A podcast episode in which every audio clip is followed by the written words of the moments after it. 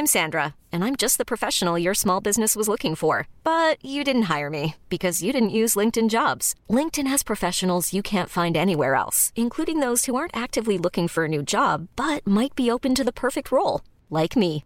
In a given month, over 70% of LinkedIn users don't visit other leading job sites. So if you're not looking on LinkedIn, you'll miss out on great candidates like Sandra. Start hiring professionals like a professional. Post your free job on linkedin.com/achieve today. Ever catch yourself eating the same flavorless dinner three days in a row?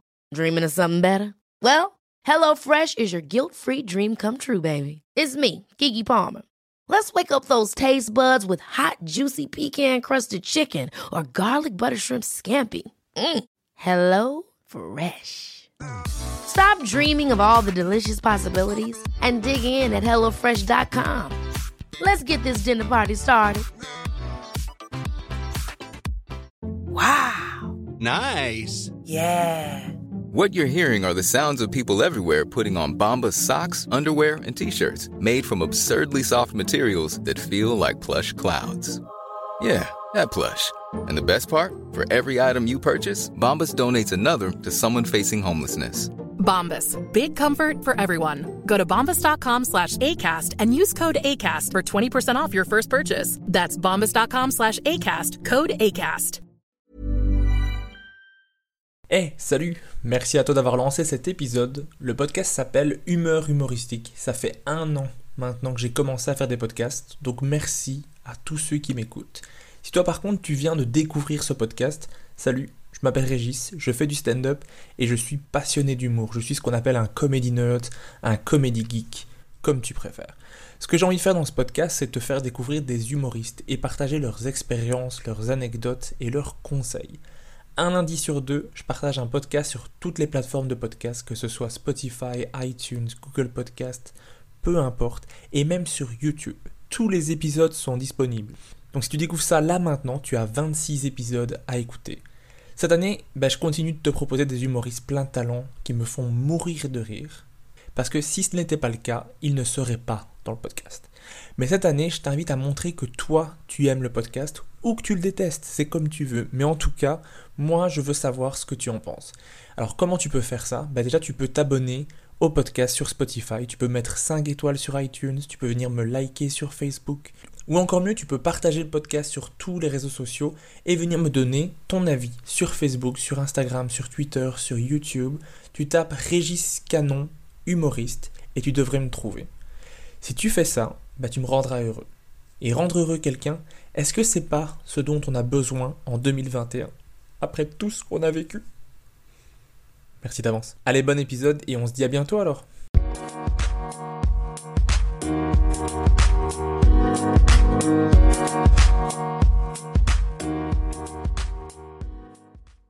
Bonjour et bienvenue dans ce nouvel épisode. Aujourd'hui, je reçois une stand-upeuse au début d'une carrière qui va être longue. Je reçois Michel Desrochers.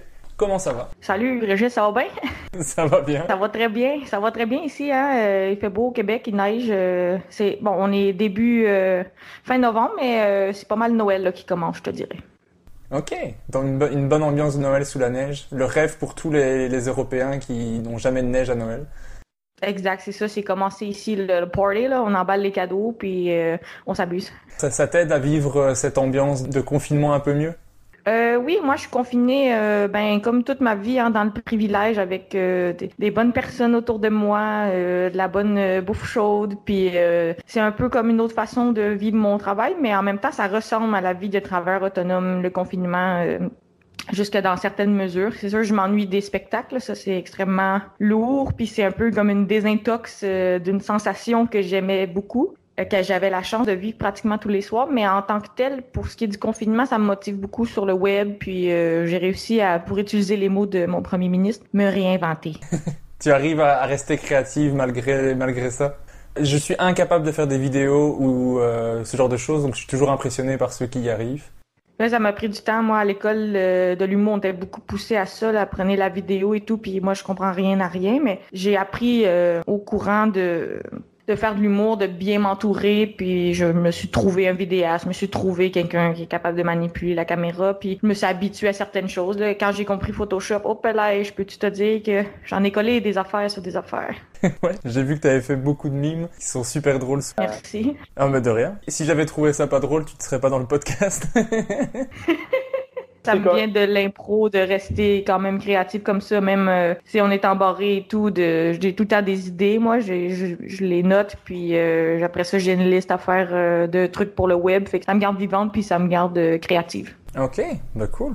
Parce que franchement, moi je trouve ça assez dur en ce moment d'écrire des choses. C'est, fort la routine, je veux dire, tu vis moins de choses et du coup, je, sais pas, moi j'ai moins de, de trucs sur lesquels écrire, je veux dire. Mm je suis d'accord parce que moi j'écrivais beaucoup en, en impro, puis j'écris sur scène aussi souvent. Donc là, le fait que pas ces spectacles-là et pour te pousser et pour te donner la sensation de c'est vraiment drôle, ben ça peut créer un genre d'abysse euh, sans fin de non reconnaissance là, qui est assez euh, bizarre pour écrire de l'humour. Moi, j'ai une chance, c'est ça, le web, ça me donne une autre sorte de réaction que je suis capable de visualiser. Bon, c'était bon ou c'était nul. Ça, ça peut me motiver, mais c'est sûr que au niveau stand-up humoristique. Euh, J'écris pas beaucoup ces temps-ci parce que moi, je suis pas du type 8 euh, heures devant un ordinateur portable. Je suis vraiment du type, euh, je cours, euh, je prends ma douche, puis là, j'ai comme des, des idées que je, je, note, puis après ça, ça devient sur scène de l'humour, mais c'est pas motivant en ce moment comme on n'a pas les shows pour tester tout ça. Bon, je pourrais bien écrire 600 pages de marde, mais je saurais pas ce que ça vaut, tu sais. Je pense pas que je suis paresseuse, mais souvent, je vois des humoristes qui sont sérieux, ils travaillent fort à la maison. Moi, je travaille fort sur scène. Des fois, je me, je me mets un peu dans l'eau chaude par exprès, puis c'est sûr que je m'ennuie de ça. J'ai fait quelques spectacles Zoom. Tu sais, quand on éteint la caméra, on, on, on sent son âme euh, quitter son corps. ouais, moi ça, j'ai pas osé faire ça, les, les sur Zoom. Euh. Mais c'est moins répandu que chez vous déjà, et euh, je crois que de moins bonne qualité aussi. Que vous avez fait quand même des, des belles choses avec le Wi-Fi Comedy Club et d'autres trucs dans le genre. Je trouve ça très très dur face à son écran euh, de commencer à faire des blagues. Mais voilà. En tout cas, merci d'avoir accepté de faire le podcast. Qu'est-ce qui t'a donné envie de faire le podcast? Quand j'ai reçu l'invitation, j'ai trouvé ça intéressant. Je trouvais que ça faisait un lien qui était important dans mon parcours, en fait, parce que mon parcours a commencé un peu en improvisation et l'idée de devenir artiste tous les jours, ça m'est venu en Europe, en fait, au mondial d'improvisation que j'étais allée faire euh, ben, pour m'amuser à la base, mais c'est dans ces matins-là que je me réveillais chaque jour à aller faire l'improvisation ou encore dans la tournée euh, d'impro que j'ai faite où là, c'était pas le mondial, mais on faisait 28 villes en France. Cette vie-là de, de cadeaux et de spectacles tous les jours, ça m'a mis devant le fait que ça me faisait sentir en vie, ça me faisait sentir euh, dans mon corps et euh, ça me faisait sentir bien. Donc c'est un peu ça qui m'a amené à, à, mon retour euh, questionner mon parcours puis faire l'école de l'humour. Donc pour moi euh, l'Europe, l'impro, la France, la Belgique, la Suisse et l'Italie, qui les pays que j'ai plus côtoyé pour l'impro, ça a été quand même un, un aspect important de ce qui m'a amené à l'humour. Aussi de de ce qui m'a amené carrément du plaisir dans ma vingtaine, tu sais d'aller découvrir l'Europe, j'aurais pas nécessairement eu cette chance là de voyager. Puis l'humour puis l'impro m'ont amené à ça. Donc je trouvais ça intéressant de te parler euh, justement pour euh, dire coucou à n'importe qui d'Europe qui me reconnaît d'une impro, puis aussi euh, indirectement remercier tous ces gens-là d'impro en Europe qui m'ont comme accueilli, mais qui m'ont indirectement poussé dans la bonne direction dans ma vie. Donc, c'était un petit peu euh, mais c'était un peu ça la raison qui m'a fait euh, accepter. Ça marche. Ben, J'espère que les improvisateurs que tu as côtoyés auront l'occasion de l'entendre. J'ai vu qu'on avait quelques amis en commun de l'impro euh, sur Facebook, donc peut-être qu'ils tomberont de, sur le podcast, j'espère. Mais qu'est-ce que tu aimes, toi, dans les podcasts en général? Comme tu as accepté de faire celui-ci, je suppose que c'est quelque chose que tu apprécies. Oui, j'adore les podcasts. J'aime, comme je disais, j'aime l'impro. Donc, euh, cet aspect-là du podcast, je l'aime beaucoup. Je pense que ça a des positifs et des négatifs. Là. Autant il y a des podcasts très intéressants où, où c'est très drôle aussi. Autant, euh, bon, des fois, euh, on n'arrive pas à trouver une discussion euh, qui est satisfaisante pour tout le monde, mais je trouve que ce renouveau dans ce format-là, il était payant pour bien des gens. Puis aussi, en Europe, je peux moins parler, mais au Québec, il y a, il y a cet amour de l'authenticité. Un public super vrai, super émotif aussi au Québec, tu sais, standing ovation ou 5 secondes, tout le temps la larme à l'œil, tu sais, on est très émotif comme peuple. Donc, je pense que cet amour-là de connaître la personne, même que ça soit une illusion pas, on, pourrait en reparler longtemps de cette genre de para-relation qu'on entretient avec les gens, mais cette proximité-là de podcast qui donne l'impression qu'on passe la soirée avec la personne ou qu'on prend un verre ensemble, je pense que les gens la recherchent. Bon, des fois, ça va trop loin. Je reçois un message comme si quelqu'un était comme Wow, quelle soirée on vient de passer ensemble, Michel. Euh, j'ai adoré euh, prendre des verres avec toi. C'est comme si finalement cette personne-là a l'impression d'être mon ami, qui est quand même positif, mais qui est euh, un peu les conséquences de, de ce côté-là qui est très intime. Mais je pense que cette intimité-là, la possibilité de l'impro, puis surtout euh, de l'humour un peu au tac au tac ou les discussions vraies, je pense que ça attire les gens, puis c'est ça qui m'attire euh, là-dedans beaucoup. En Belgique, c'est c'est pas encore très répandu les podcasts. On n'est pas n'est pas nombreux à en faire. En France, un peu plus. Par rapport au Québec, c'est clairement beaucoup beaucoup moins. Je crois que c'est surtout l'influence de Mike Ward qui a amené énormément avec son podcast sous écoute euh, des projets comme ça aussi, je pense. Effectivement. Est-ce que tu dirais qu'en Europe, c'est en Belgique, si tu veux, c'est différent au sens où vous faites autre chose ou vous êtes en retard euh, entre guillemets parce que tu sais on s'entend que Mike Ward qui a amené ça au Québec était déjà je dirais comme 5 même 10 ans en retard sur les États-Unis. Donc est-ce que c'est quelque chose qui s'en vient tranquillement à tes yeux ou c'est juste que euh, vous c'est pas un format qui vous rejoint ou c'est tout simplement pas populaire? Je pense, mais après j'ai commencé il y a pas longtemps. Moi, on m'en a parlé un petit peu. J'ai écouté en masse tout ce qu'il y avait comme podcast euh, québécois, français, etc. Et j'ai commencé en janvier, donc je connais pas encore excessivement. Mais par exemple, quand j'en parle, je dois expliquer c'est quoi un podcast avant de dire euh, ah ben je reçois des humoristes québécois, on discute. Donc on a on a ce retard là puisqu'il faut expliquer c'est quoi pour que après ils découvrent. Tu vois ce que je veux dire? Après le format et il y y a, plein de styles différents. Moi, je suis fort euh, interview puisque j'ai vraiment des questions préparées. J'ai fait mes recherches, tout ça que des podcasts comme Mike Ward, c'est plus, on parle de tous les sujets, mais ça existe aussi euh, en Europe. Mais en Belgique, c'est au début. C'est vraiment le tout tout début. Les, les cinq ans de retard qu'avait euh, le Québec, ben nous, on les a encore maintenant, je pense. Ouais, c'est ça. Puis sans euh, vraiment sans aucun insulte, quand j'étais arrivée aux États-Unis, voyons, excuse-moi, en Europe, que j'ai vu la façon de faire de l'impro, j'avais vraiment cette impression que vous faisiez notre, notre impro d'il y a 10 ans, genre, dans, surtout dans la conception, là, avec le l'arbitre euh, déguisé, puis le l'animateur et tout ça, qu'on a comme abandonné au Québec comme tranquillement. J'étais comme, ah, j'ai l'impression que peut-être ça va venir plus tard, puis c'est juste que ça prend du temps à transférer ces choses-là. Je comprends aussi qu'en Europe, ils ont acheté le modèle euh, gravélien d'impro, là, si tu veux. Là. Ça a été payé, ça, l'idée de on va mettre une bande de hockey, puis on va imiter ce modèle-là, mais j'ai l'impression que des fois, ça prend du temps quand on, on emprunte quelque chose ou on plonge dans un nouvel art, ben là, ça prend comme 5-10 ans avant que les, les codes se transmettent euh, d'une place à l'autre dans l'évolution. Ouais, ouais, je pense que c'est plus ou moins pareil. Oui, il faut le temps qu'on ait, qu'on ait les codes. Quand les Québécois venaient en impro, on voyait que euh, ils étaient en avance sur nous. C'était d'office, tout le monde les regardait avec des grands yeux de ah, c'est les Québécois. Mais peut-être tu vas être le Mike Ward de, de Belgique. T'es juste pas assez sous puis un petit peu trop confiant dans tes questions. Faut que tu sois deux fois moins préparé. ça marche. Pour le côté sous, ça va être compliqué parce que je, je bois pas du tout. Donc ça, je suis un, je suis un anti Mike Ward à ce niveau-là. Va être top. Mais lève-toi de ta chaise puis tourne 30 euh, fois sur toi-même. Peut-être ça va te mettre dans un état euh, semblable. Mais du coup, comme on en a parlé pas mal, t'as fait, t'as fait trois fois le podcast euh, sous écoute. C'est quoi d'être invité à ce podcast qui est vraiment incroyable, qui a une audience énorme? Ça doit être tellement stressant, je pense, d'y participer et en même temps super fun de se dire on a été invité pour le faire. Mais... Euh, ouais, quand même, je me souviens que ça a été un, stress. Puis moi, je suis vraiment pas le, genre stressé, ou du moins, qu'on appelle stress, je le vis autrement. Je le vis comme une pression qui est très positive. Puis ça vient de l'impro, là. Cette pression-là, c'est la finale, euh, c'est la fusillade, euh, c'est toi qu'on envoie, tu sais, pour aller faire ça. Elle est positive pour moi, même si je sais pas si tout ça est sain, là. Quelqu'un, un psychologue m'écrira pour voir.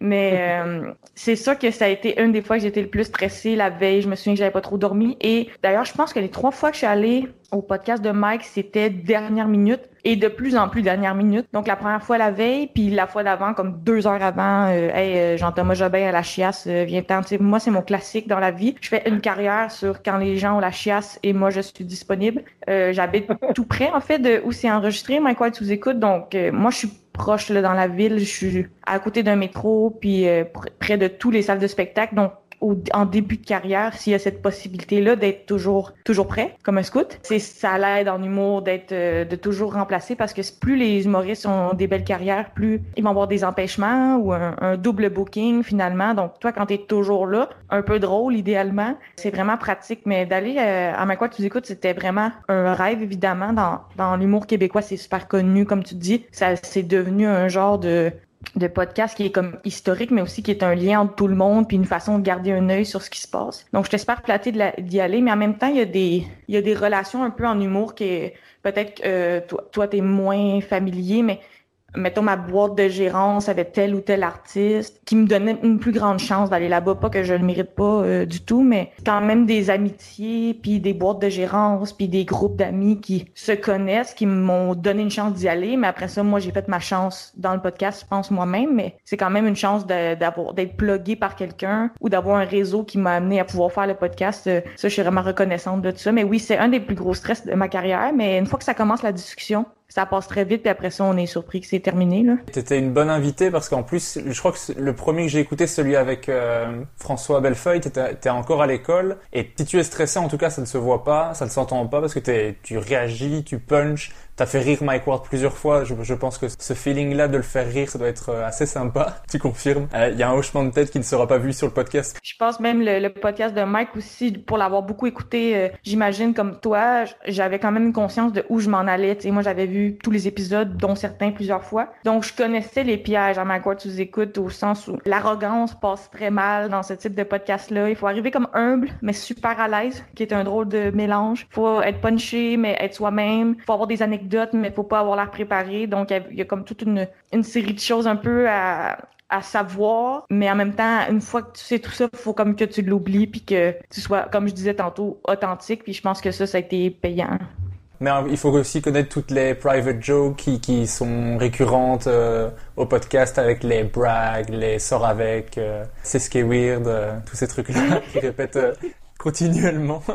Qu'est-ce qui est weird, c'est bon, c'est très très bon. Mais d'ailleurs, le podcast, tu l'as parodié un petit peu dans ton podcast. Est-ce que tu peux expliquer un peu pour ceux qui n'auraient jamais entendu ça et qui, qui pourront les découvrir sur ta page Facebook? Euh, dans le fond, moi, je, suis fan de podcast à la base et j'ai aussi plusieurs chats. Mais je suis fan de chats, là. Je sais pas si je pense pas que ça compte comme un hobby, là, mais j'ai voulu, euh, dans le fond, euh, je voulais parodier plusieurs podcasts à la base, mais bon, si je peux donner un petit peu d'aide, là, je sais pas si tu des gens qui t'écoutent qui sont des, petits humoristes en devenir puis qui cherchent comment faire une vidéo, mais comment faire une bonne vidéo, tu sais, il y a une certaine durée sur le web. En tant que tel Facebook, tu peux aller sur du 3 4 minutes puis sur YouTube ça peut être plus long, mais il y a aussi l'idée de parodier autre chose ou d'entrer dans quelque chose qui est un trend pour un peu aller euh, s'approprier ce, ce fan base là, puis faire connaître son projet. Donc moi, sous écoute était un podcast que j'avais beaucoup écouté. Je me suis dit que c'était le premier que j'allais parodier. C'est aussi le plus connu au Québec. Donc j'ai pris mes chats, je les ai mis devant mon, mon micro et j'ai pris quelques images et après ça j'ai fait un doublage. Euh,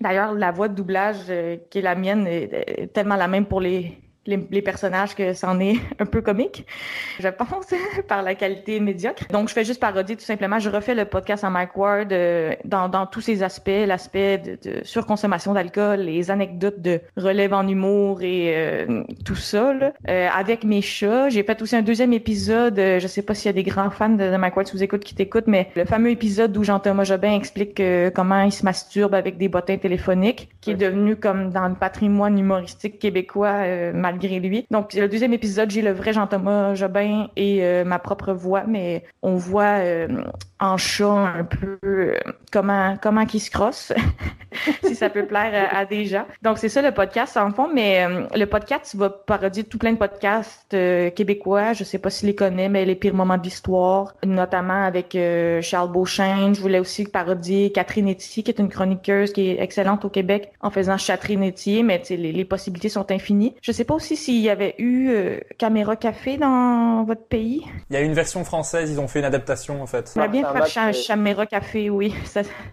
D'ailleurs, Caméra Café revient au, Québec, donc ça serait un moment idéal pour aller faire euh, Caméra Café. Mais c'est un beau projet, ça. C'est, ça a été, euh, tu parlais de confinement tantôt, thérapeutique là, quand je suis tombée là-dedans, de à commencer par filmer mes chats, écrire le texte, consommer des podcasts pour les parodier, mais aussi le, le public du podcast, ce sont des petites figurines en feutre piqué que j'ai commandé pour faire un petit public dans le podcast pour faire les réactions dans sous-écoute. Et ça, ça a été fait par une dame euh, qui vient de Marseille, que j'ai trouvé sur le web. Euh, je disais, je cherche des, des petits chats en feutre piqué, j'ai un petit budget. Et elle m'a écrit, non, moi je suis une mamie de Marseille, euh, vous me payez rien, je vous fais 10 petits chats en feutre piqué. Pour ceux qui savent pas, ce sont des petites figurines qui valent, ça vaut une centaine de dollars chaque normalement. Là. si vous allez sur des plateformes comme Etsy ou des plateformes d'artisanat. C'est vraiment dispendieux parce que c'est long à faire. Elle, m'a fait 10 petits chats gratuitement. Puis elle a même refusé que je la paye, là. Elle m'a dit, euh, envoyez-moi 20 dollars PayPal pour que j'envoie ça. Mais elle me donnait rien. J'ai envoyé 30 pour être généreuse. Puis elle était comme, vous vous êtes trompé.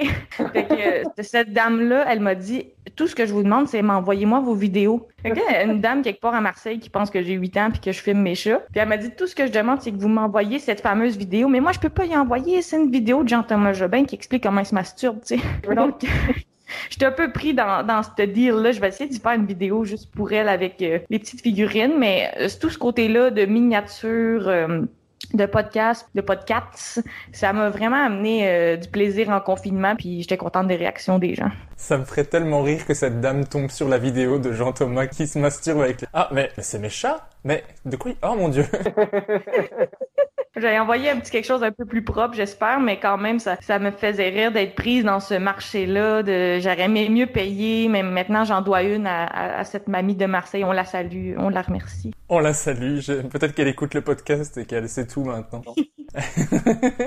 Pour continuer sur ton actualité, au moment où on enregistre, donc on est le 26 novembre, et si je ne me trompe pas, c'est aujourd'hui qui est diffusée la demi-finale du prochain stand-up une émission dans laquelle tu participes? Moi, je suis la deuxième qui est dans une semaine. Tu as deux demi-finales, puis moi, je vais dans le 3 décembre, mais quand même, ça s'en vient dans deux semaines. Mais c'est vrai que ce soir, tu vas avoir la première euh, mouture de demi-finale.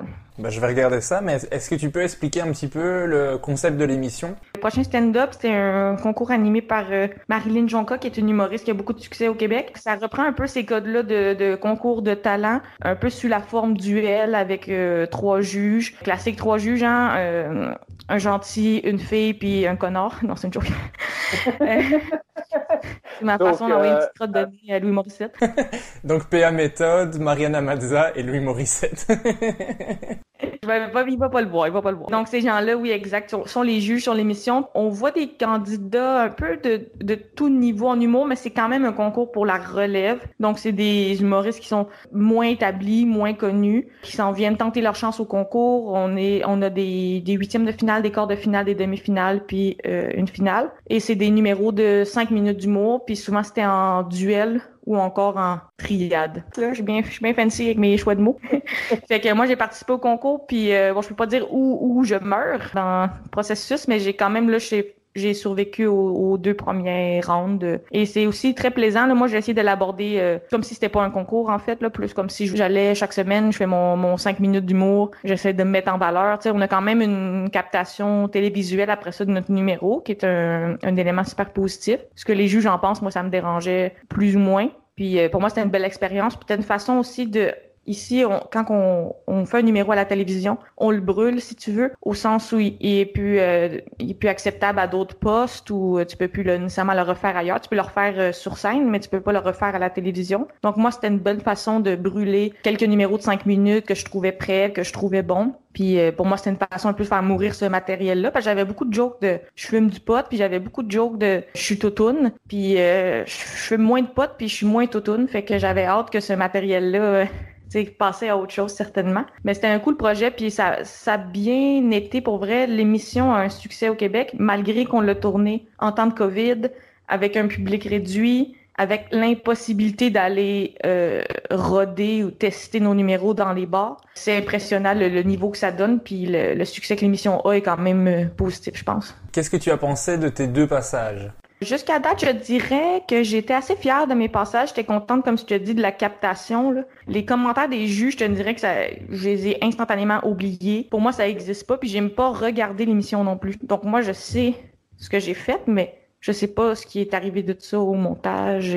Mais je te dirais que j'ai une fierté d'avoir euh, fait ces numéros-là. Moi, il était quand même bien pratiqué. Comme je te dis, il était prêt à être brûlé à mes yeux, donc j'avais quand même une belle confiance. Mais c'est sûr que Tantôt, on parlait de spectacle Zoom. Faire du stand-up à la télévision devant peu de gens, avec des caméras qui roulent, puis euh, Louis Morissette, puis les juges, puis au début, il y avait même un bouton qui était comme l'effet wow, je sais pas trop, au milieu de ta joke qui pèse, puis là, il y avait des, lumières qui, qui, étaient sur toi. Les humoristes réagissaient comme s'il était comme un, un daim là, qui se fait frapper par une voiture. Là, c'était vraiment surprenant. Tous ces effets-là, à mon avis, sont un peu anti-stand-up. Et ça comme pas rapport. C'est un peu comme si on fait la voix ou c'est un peu comme si on fait un concours de talent, alors que le stand-up, à mon avis, doit être plus pur que ça, plus une ambiance contrôlée, chaleureuse. Donc tout ça, j'essaie de le mettre de côté, mais à mon avis, c'est pas les meilleures conditions pour faire du stand-up. Donc, mettons quelqu'un qui m'a aimé dans l'émission, je dirais tant mieux. Mais dans, dans l'émission, je ne suis que l'ombre de moi-même. Fait que euh, viens me voir en show. C'est ça que je trouve. Mais c'était cool d'être en confinement puis de recevoir des messages. Hey, je viens de te découvrir. Hey, je t'ai vu à la télévision. Ça, ça motive quand on, a l'impression que son métier est en, train de plus exister. Ça fait quand même du bien recevoir des messages. Ben, moi, j'ai bien aimé euh, l'ombre de toi-même. C'était, c'était sympa. J'ai bien aimé les, les deux premiers passages. Il y a, il y a des, moi, je suis, je suis vraiment, c'est ce je dis dans quasiment tous les épisodes, mais je suis un, un amoureux de la vanne et souvent, s'il y a une vanne que j'adore, c'est bon je la garde pour euh, pour plusieurs années. La vanne de le choix entre l'amour et les chips, elle est elle est géniale. Il y a tout le passage avec la Diva Cup, moi ça me fait mourir de rire. Et si tes cuisses se connaissent pas, moi ce passage-là me fait rire énormément aussi euh, parce que c'est du vécu. Si, je suis contente puis c'est cool parce que tu t'as comme pas l'air d'un gars qui se met une Diva Cup puis pas l'air d'un gars qui ses cuisses frottent. Fait que je trouve ça cool, ça te ça te rejoint. Tu sais que premièrement t'as un intérêt pour l'humour, mais c'est cool que mon humour de vécu soit reçu par tout le monde. Ça je trouve ça vraiment le fun parce qu'il y a comme un faux préjugé en humour que les gars parlent des gars, puis là, ça fait rire les gars, ou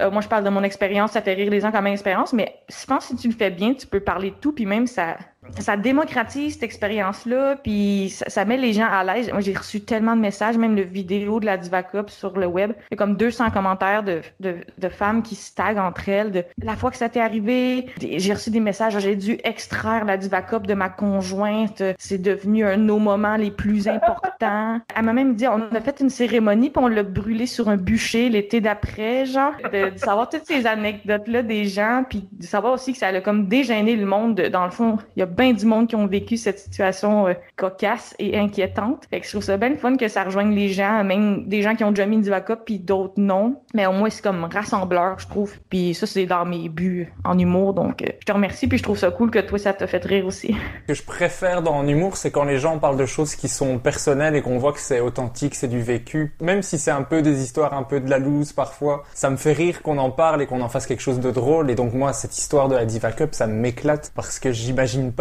ce genre de choses et on n'en parle pas puisque il y a tout un petit tabou autour de tout ça que je trouve complètement stupide. Que on parle de toutes nos habitudes, mais les filles ne devraient pas parler de quelque chose qui leur arrive tous les mois, c'est complètement stupide, mais mais euh, je trouvais ça super drôle et il faut, enfin, je me dis il faut oser parce que quand tu mets le pied sur, sur le tabouret, tu commences à expliquer ça en prenant à partie le, le gars du public. Je trouvais ça vraiment bon. Il fallait oser parce que tu dis que t'es stressé et tu fais ça et t'as l'air tellement à l'aise. Euh. Ben merci, euh, merci beaucoup. Je suis bien bien contente de, la réaction pour ce numéro-là. Comme tu dis, c'est cool de, de pouvoir en, en parler, fait que je suis contente que ça a été vu ça.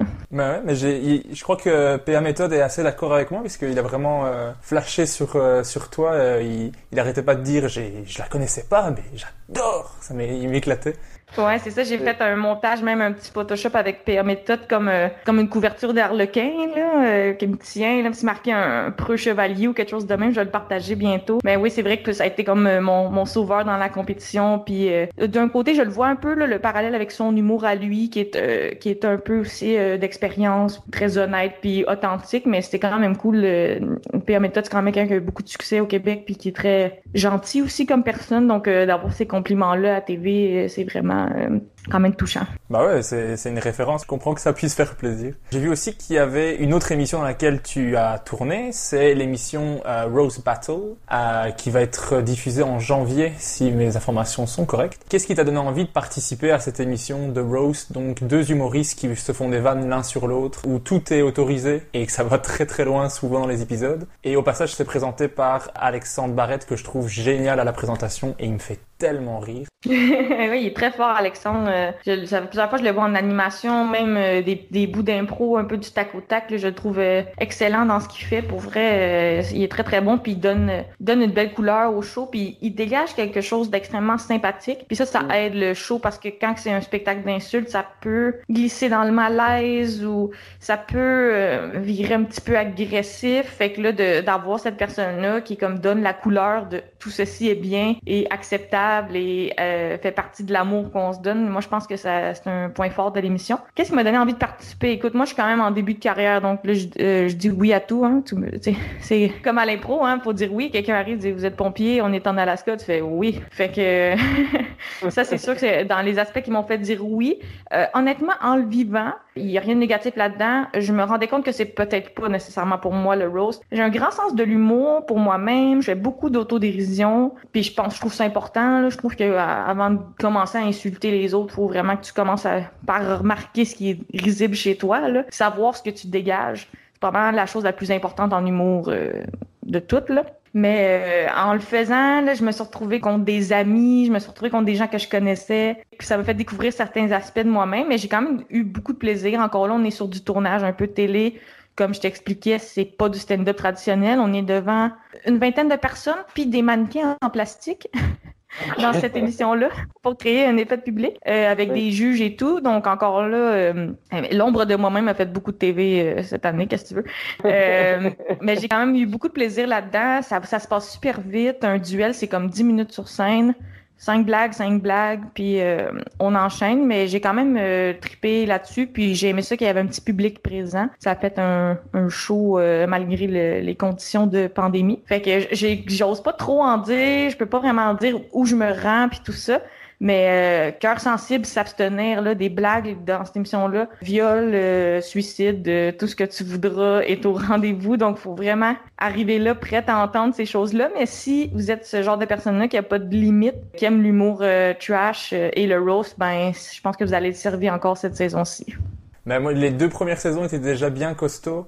Il y a le, le roast de Jean-Thomas Jobin. La dernière vanne est d'un trash sur ses deux parents décédés, mais elle est tellement drôle. Mais c'est les émissions de roast en Belgique et en France, on n'arrive pas à en faire passer. J'ai entendu beaucoup d'humoristes qui essaient de, enfin, le principal c'est Thomas Wiesel qui essaie de mettre ça en avant parce que lui il aime beaucoup faire des blagues sur les autres humoristes et ça n'arrive pas, ça passe pas. Les il y a trop de, de, de, gens qui veulent pas participer à l'émission ou c'est des agents qui disent non c'est pas bon pour lui et donc ça ça ne, passe jamais donc on n'a pas ce genre d'émission chez nous. Et donc quand on découvre ça euh, enfin moi je découvre ça au Québec je, je suis éclaté et ça va tellement loin.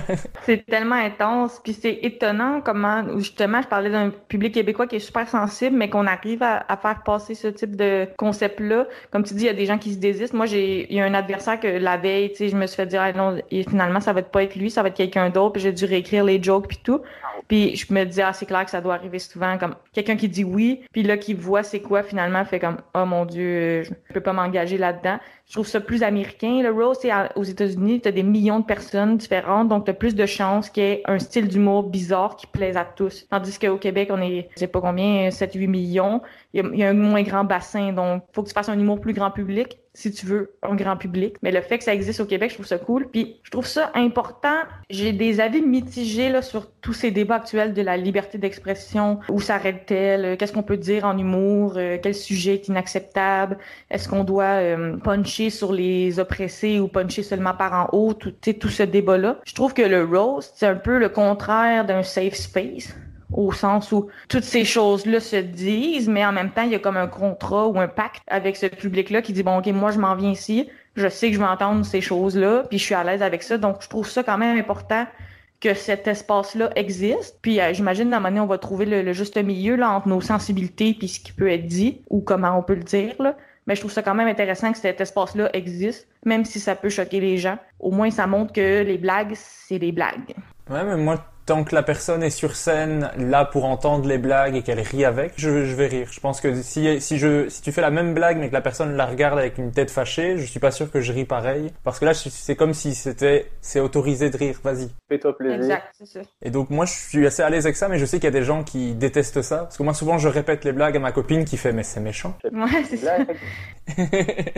exact. Le fait que t'as la personne sur scène en train de rire, ça dédouane tout. Puis moi, s'il y a une chose que j'ai essayé de me concentrer à faire dans mes duels, c'était vraiment ça. C'est prendre le temps de rire la blague de l'autre, bon, y répondre si c'est possible, mais surtout garder le sourire pour dédouaner tout ça, puis qu'on s'assure que c'est le fun pour tout le monde, parce que tu as raison, il suffit d'une réaction un peu offensée de la part de la personne que là, c'est plus drôle pour personne. Donc, euh, moi, j'ai vraiment essayé de rire les blagues des autres, puis répondre quand c'était possible, puis je pense que ça va aider à rendre mon passage sympathique. Ben, j'ai hâte de découvrir ça. Faudra attendre janvier, mais je pense que ton épisode sort euh, début janvier, donc ça serait plus ou moins en même temps peut-être, parce que j'en ai enregistré plusieurs ici. euh, mais c'est, je sais pas pourquoi je me justifie, hein, mais c'est comme ça.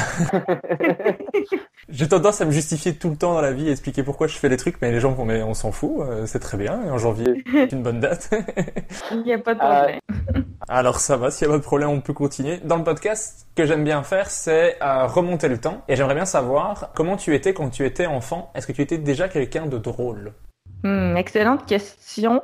Oui, oui, mais euh, vraiment par moment. Je pense que, et puis je suis encore comme ça d'une certaine façon, là, mais je pense que quelqu'un qui tombe sur moi au mauvais moment me trouve pas du tout drôle. C'est au dépanneur, là, quand je m'en vais chercher des bonbons, euh, je suis dégueulasse, je suis pas drôle. mais mais parlez-moi quand même, je vais vous dire allô. Je pense que j'ai toujours eu un côté on and off qui fait que je suis drôle, mais sur commande, puis quand je contrôle euh, la situation aussi. Puis ça, j'ai appris avec le temps un peu, surtout à l'impro, pendant 15 ans d'impro, de quel paramètre permet l'humour, puis comment adapter, tu sais, comment faire rire les gens dans les bars, mais aussi si tu m'invites chez toi, comment faire rire tes beaux-parents, tu sais. Il y a, comme des contextes à l'humour, puis beaucoup de paramètres à comprendre, qui permet de devenir plus drôle, plus, plus polyvalent. Mais comme enfant, je pense que j'étais tout sauf drôle d'un œil extérieur. Je pleurais comme tout le temps. Euh... J'étais quand même euh, triste, fâchée, tu sais, je pense qu'il y avait beaucoup de choses comme négatives qui sortaient plus qu'autre chose. Il y avait de l'humour dans ma famille, beaucoup. Mettons que tu avais la parole sur quatre enfants, c'était vraiment valorisé de dire quelque chose de très intelligent ou de très drôle, sinon c'était comme prochain, euh, on s'en fout de toi. Donc ça, ça m'a conditionné à être drôle pour obtenir l'attention. Puis euh, en vieillissant, ça continue un peu ce côté-là de tristesse, tu sais, qui est plate un peu pour un podcast d'humour, mais bon, parlons-en, on est là. Puis même en littérature, qui était mon cégep après le secondaire, puis à l'université, c'était très triste ce qui sortait de moi. Euh, ma création littéraire elle était quand même d'une certaine qualité, puis j'avais de- des bons mots de mes professeurs, mais mon jeu littéraire était comme d'une tristesse sans fin. C'était comme pas drôle, euh, même c'était inquiétant. mon projet de fin de session, mon père était comme ah c'est bon, mais ça a tout d'une lettre de suicide, tu sais, fait que c'est comme tu sais, fait que ce côté-là était toujours présent, mais à l'impro, l'humour a commencé à prendre une plus grande place, puis j'ai commencé à conditionner ça, puis après ça, c'est devenu de plus en plus présent dans ma vie de faire rire pour faire du social, dans le fond. Puis j'ai aucun diagnostic sur euh, qui je suis comme personne au final, mais j'ai l'impression que euh, j'avais peut-être pas d'aisance socialement en étant petite, puis que j'ai appris à utiliser l'humour comme outil pour euh, devenir un- une personne qui est sociale. Ce qui fait de moi une personne très sociale et le, le- le contraire, tu sais. Donc cette recherche-là du rire, de connecter avec le monde, puis de toujours me faire apprécier est présente, mais des fois j'ai besoin d'être seule, puis c'est quand même une partie de moi qui est importante. Donc l'humour, ça ça m'a permis de balancer ce genre de mal-être là que j'avais puis de connecter avec le monde autour de moi. Donc à ce sens-là, ça a été vraiment euh, très positif. ça a, cou- ça a coupé, je t'entendais plus. Euh, je t'ai plus entendu pendant un moment, mais ça, ça enregistre encore normalement, donc j'aurais j'aurais ta réponse, mais j'ai pas entendu la fin. c'est bon parce que j'ai dit suicide, t'as comme coupé, genre t'étais comme non non non, Non, non, non, c'est un podcast d'humour. c'est c'est de l'humour, Michel.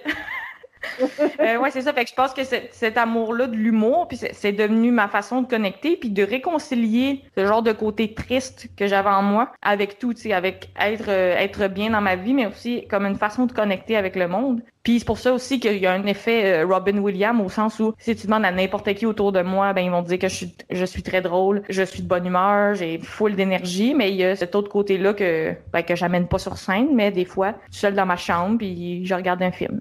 Je me reconnais dans ce que tu dis, mais euh, l'humour, c'est c'est vraiment le, le truc pour connecter avec les gens. Et souvent, si, si je fais une blague que la personne ne rit pas, je me dis « Oh zut, elle me déteste. C'est qui est tellement pas ça en fait là, tu sais. ». Oui, c'est ça, c'est juste. bah, C'était pas spécialement drôle, mais on peut continuer euh, à apprendre à se connaître peut-être. c'est ça. T'es pas barré pour la vie quand tu fais une, une blague qui marche pas, mais ça, je, je le vois. Avant, je le voyais pas. Je vivais ma vie sans m'en rendre compte. Mais tu sais, moi, j'ai fait beaucoup d'introspection euh, début de ma vingtaine pour me comprendre. Puis là, je le vois que c'est clairement c'est un outil que j'ai utilisé pour faciliter les rapports sociaux. Puis comme tu dis, des fois, on- ça va trop loin. On est comme mon Dieu, il me trouve pas drôle. Clairement, il veut ma mort. Mais tu sais, il y a quelque chose entre les deux qui existe là, je pense. Il y a un petit gap entre les deux quand même. Il y a quelque chose qui existe là, qui est, qui est quand même possible et pas trop malaisant là, qui, qui se peut. J'ai aussi entendu que quand t'avais 9 ans, tu, tu forçais les gens de ta classe à faire des matchs d'impro en, dans la cour de récréation. c'est absolument vrai. En fait, je me souviens que les premières chances d'impro, c'était un atelier d'impro qui a eu lieu au primaire, puis que j'avais choisi. Tu sais, avais le choix comme entre euh, soccer, euh, impro, puis euh, je sais pas, basketball. Fait que là, j'ai pris impro. Puis là, j'ai tripé là-dessus. Puis après ça, on dirait que tout de suite dans mon cerveau, ça fait comme un déclic de ah ça, cette activité-là, ça me stimule, ça me valorise. Puis après ça, ben l'atelier était fini. Puis là, j'avais encore le goût de faire de l'impro. Fait que là, je forçais le monde. Tu sais, on faisait deux équipes dans le cours d'école. Puis ah ouais donc, ces années-là, j'avais regardé aussi sur YouTube les grands duels de la Ligue nationale d'impro qui sont encore tous disponibles là-bas. Ça va d'un gars qui passe son temps dans les archives, fait que je t'en donne. fait que j'avais vu tout ça, puis aussi la Ligue nationale d'improvisation. Fait que c'est vrai que je forçais le monde parce que puis d'ailleurs j'ai forcé le monde euh, quasiment toute ma vie là, euh, respect du consentement tout de même là, mais euh, au secondaire aussi il a fallu que ce soit moi qui reparte l'équipe parce que tu sais ça va ça vient la motivation en impro, des fois t'as comme la seule personne qui était motivée qui quitte l'école ou quelque chose comme ça. Donc au secondaire aussi j'avais forcé le monde, j'avais supplié des gens vite, il manque une personne pour faire une équipe de cinq. Là-dessus il y avait comme quatre personnes qui avaient zéro intérêt pour l'impro, mais moi je voulais être dans un tournoi, fait que on, on a fait une équipe, tu sais. Puis à ce sens là même en humour aussi, il faut forcer le monde des fois, pas entendre nos jokes, mais il y a quelque chose d'important d'en pousser, qui, qui fait partie de ma personnalité, mais qui m'a aussi amené à toujours avoir que je souhaite. J'ai toujours fait une visualisation positive de ce que je désirais aller chercher. Puis après ça, je l'ai faite. Mais des fois, faut que tu forces un peu le monde, pas méchamment, mais faut que tu organises euh, le spectacle si tu veux en faire un. faut que tu pousses les gens euh, à regarder tes vidéos. faut que tu faut que tu t'auto euh, promues. Promouvois, promute, promotionne? Je me promute, comme je me promute bien et euh, c'est ça a commencé à 9 ans en forçant le monde à faire des matchs d'impro, puis ça continue dans ma vie en, poussant les gens parce que c'est vraiment important de pousser pour ton rêve euh, dans la dans les limites des gens de, de ce qu'ils veulent ou ne veulent pas faire. Mais ouais, c'est un vrai souvenir ça. Puis je sais que je l'ai dit en entrevue, puis je vais toujours m'en rappeler parce que c'est tellement un point tournant pour moi. Je suis que les autres enfants euh, présents un jour vont faire comme ah oui c'est vrai, elle nous avait forcé. c'est quand que tu as, vraiment commencé à faire de l'impro de façon régulière euh, et faire des, des, des, matchs, des spectacles, des tournois et tout ça. Euh, donc, il y a comme l'atelier au primaire à 9 ans. Après ça, les, les matchs forcés dans la cour d'école. Après ça, première ligue officielle, je pense que c'était au secondaire. On a réussi à négocier. C'est moi encore une fois qui avait poussé pour qu'on rentre dans une ligue qui était comme une ligue de maison des jeunes, dont euh, le niveau était, je sais pas comment dire ça, là, toute l'impro est bon, surtout quand c'est des jeunes ados, mais le niveau était comme assez mauvais. Puis c'était plus comme des jeunes qui étaient en, en pas réinsertion, mais tu sais vraiment pour les connecter puis parce que l'impro quelque chose de très thérapeutique donc puis moi j'étais très compétitive dès le début fait que là j'étais comme voyons pourquoi le jeune de secondaire 2, il a pété mon histoire? Je prenais tout ça très au sérieux, mais c'était quand on joue contre une maison des jeunes, ils ont 12 ans, euh, la moitié sont là parce qu'il y a des problèmes à la maison puis ils ont besoin d'une forme euh, thérapeutique d'or. Moi, j'avais comme pas rapport de prendre ça au sérieux, là, tu sais, mais j'avoue que toute ma vie, j'ai tout le temps poussé plus pour qu'on s'améliore. Puis après ça, j'avais poussé puis on avait rentré dans une autre ligue. Fait je te dirais à partir du secondaire, je jouais une à deux fois semaine incluant comme des pratiques puis des matchs. Puis on avait des matchs aussi dans l'école qu'on faisait le midi. Puis j'assurais comme la survie de ce comité-là. Au cégep, la même chose. Je suis entrée dans un comité dans une, école qui avait l'improvisation en santé, qui allait bien. Puis même, je te dirais, j'ai un peu choisi mon cégep avec ça dans l'idée, là, ce qui est, qui est d'un pathétisme sans nom. j'ai fait un, un diplôme d'études collégiales en improvisation. Donc ça, ça a été tout le temps. À partir de là, ça a été une fois semaine. Puis après ça, même euh, début vingtaine, j'étais dans trois ligues. Là. Fait que c'était trois, trois fois semaine à peu près. Là. C'est sûr que les ligues, mettons, t'es aux deux semaines ou aux trois semaines, mais c'était énormément d'impro. Puis même dans d'autres ligues, je disais, ah ben là, je peux pas, j'ai trois ligues, mais ah, écris-moi si t'as besoin d'un remplaçant. Fait que au final, je me retrouvais à aller jouer ailleurs, donner des ateliers, coacher, arbitrer. Puis comme je te parlais aussi, les, les tournées en Europe, ça, ça a été vraiment un aspect important qui m'a valoriser, mais aussi parce qu'en impro, euh, en Europe, ils ont vraiment euh, rentabilisé le projet. D'un niveau personnel, moi, je passais de l'impro à l'humour parce que j'avais besoin de faire une carrière, puis de faire de l'argent avec ce que j'aimais. Puis en, en, impro, très peu de gens au Québec euh, en vivent. Tu as comme Roberto Sierra qui a une école d'improvisation. De certains grands comédiens de la Ligue nationale. Mais sinon, tu as très peu de gens qui vivent de l'impro. Tandis que je suis arrivée en Europe, là, je voyais des salles de 1300 personnes, 20 euros chaque. J'étais comme, oh, là, les autres, ils, ont compris de quoi, là, tu sais, d'une certaine façon. Fait que là, quand je suis arrivée au, Québec, je voulais vivre de l'impro, mais ça m'apparaissait impossible. Donc, c'est un peu ça qui m'a amené à l'humour. Finalement, l'humour, c'est vraiment une passion, même que ça l'était depuis le début, mais je me le cachais, là. Mais il y avait ce côté-là aussi d'aller chercher quelque chose qui était une, une carrière euh, viable, tu sais. Mais tu, tu étais quel type de jouteuse? Je dirais, j'essaie de, de, un peu m'analyser d'un point de vue extérieur, mais je dirais que quelqu'un me décrirait comme étant cabotine, certainement. Très axé sur la blague, là. Moi, des impros de 12 minutes, pas de joke. Non, tu me perds, là. Puis c'est pas que j'aime pas la, la, courbe narrative, euh, c'est pas que j'aime pas les belles histoires, c'est que pour moi, l'un va pas sans l'autre. Et je me suis toujours battue contre ce modèle-là. En impro, des fois, on dit quelqu'un est puncher, donc il est axé sur la blague, ou il est constructeur. Mais moi, j'ai toujours fait ce que je pensais intuitivement était un genre de construction punch. C'est-à-dire que c'est pas parce que tu blagues que tu es en train de gâcher l'histoire. Puis c'est pas parce que tu fais une belle histoire que c'est drôle, tu sais. Donc, euh, puis j'ai été, des fois, j'ai été vraiment euh, en fait, le public en général me donnait beaucoup d'amour. J'allais chercher des étoiles. Même des fois, je me fais reconnaître au Québec, puis c'est pas à cause de l'humour, c'est à cause de l'impro. Ça m'arrive euh, au brunch et tout. Donc, c'est vraiment impressionnant ce que j'avais réussi à construire comme réseau. Mais j'ai déjà été aussi comme critiqué par d'autres joueurs. Ils disent, mais là, c'est fatigant ta blague ou moi, c'est pas ça que je voulais faire. Je voulais faire une six minutes dramatique. Là. Fait que... Donc, ça a été vu des deux façons. Même la Ligue nationale d'impro est plus du côté théâtre au Québec. Donc, hmm, j'ai fait les ligues semi-pro le plus haut que je pouvais me rendre. Mais passé un certain point, j'avais moins le goût d'être dans la Ligue nationale parce que je savais qu'il y en aurait des 8 minutes à la manière de Tolstoy, puis 14 minutes sans parole, puis moi, ces affaires-là. Je sais que des fois, faites par un génie, c'est vraiment drôle, mais c'est pas ce que je recherche en impro. J'aimais les catégories très punchées, les catégories de forme, les affaires que c'est chacun son tour, euh, des fusillades, des affaires que c'est très axé sur la ligne, le punch. Donc ça, on peut dire que c'était un peu précurseur de ce que j'allais devenir en humour. Donc, c'est un peu comme ça que je me définissais comme joueuse, mais j'étais en même temps polyvalente. J'en faisais des dramatiques, je faisais de la poésie, je faisais des chantés, je faisais absolument tout, surtout dans mon équipe que les quatre autres étaient forcés d'être là. C'est sûr que c'est moi qui se retrouvais à faire l'impro solo. Donc, ça m'a amené un côté quand même polyvalent que je garde, mais mon cerveau était vraiment stické sur la blague, puis c'était ma façon de voir le jeu euh, sur toute la ligne. Ben, mais quand j'ai coaché par contre des jeunes secondaires, je leur imposais pas ça, là, je leur disais pas vous devez être drôle absolument, sinon c'est la honte. Coacher au secondaire, c'est pratiquement comme faire euh, de l'accompagnement psychologique, tu sais. Je leur montrais à mettre du déodorant puis euh, arriver à l'heure, tu sais. OK.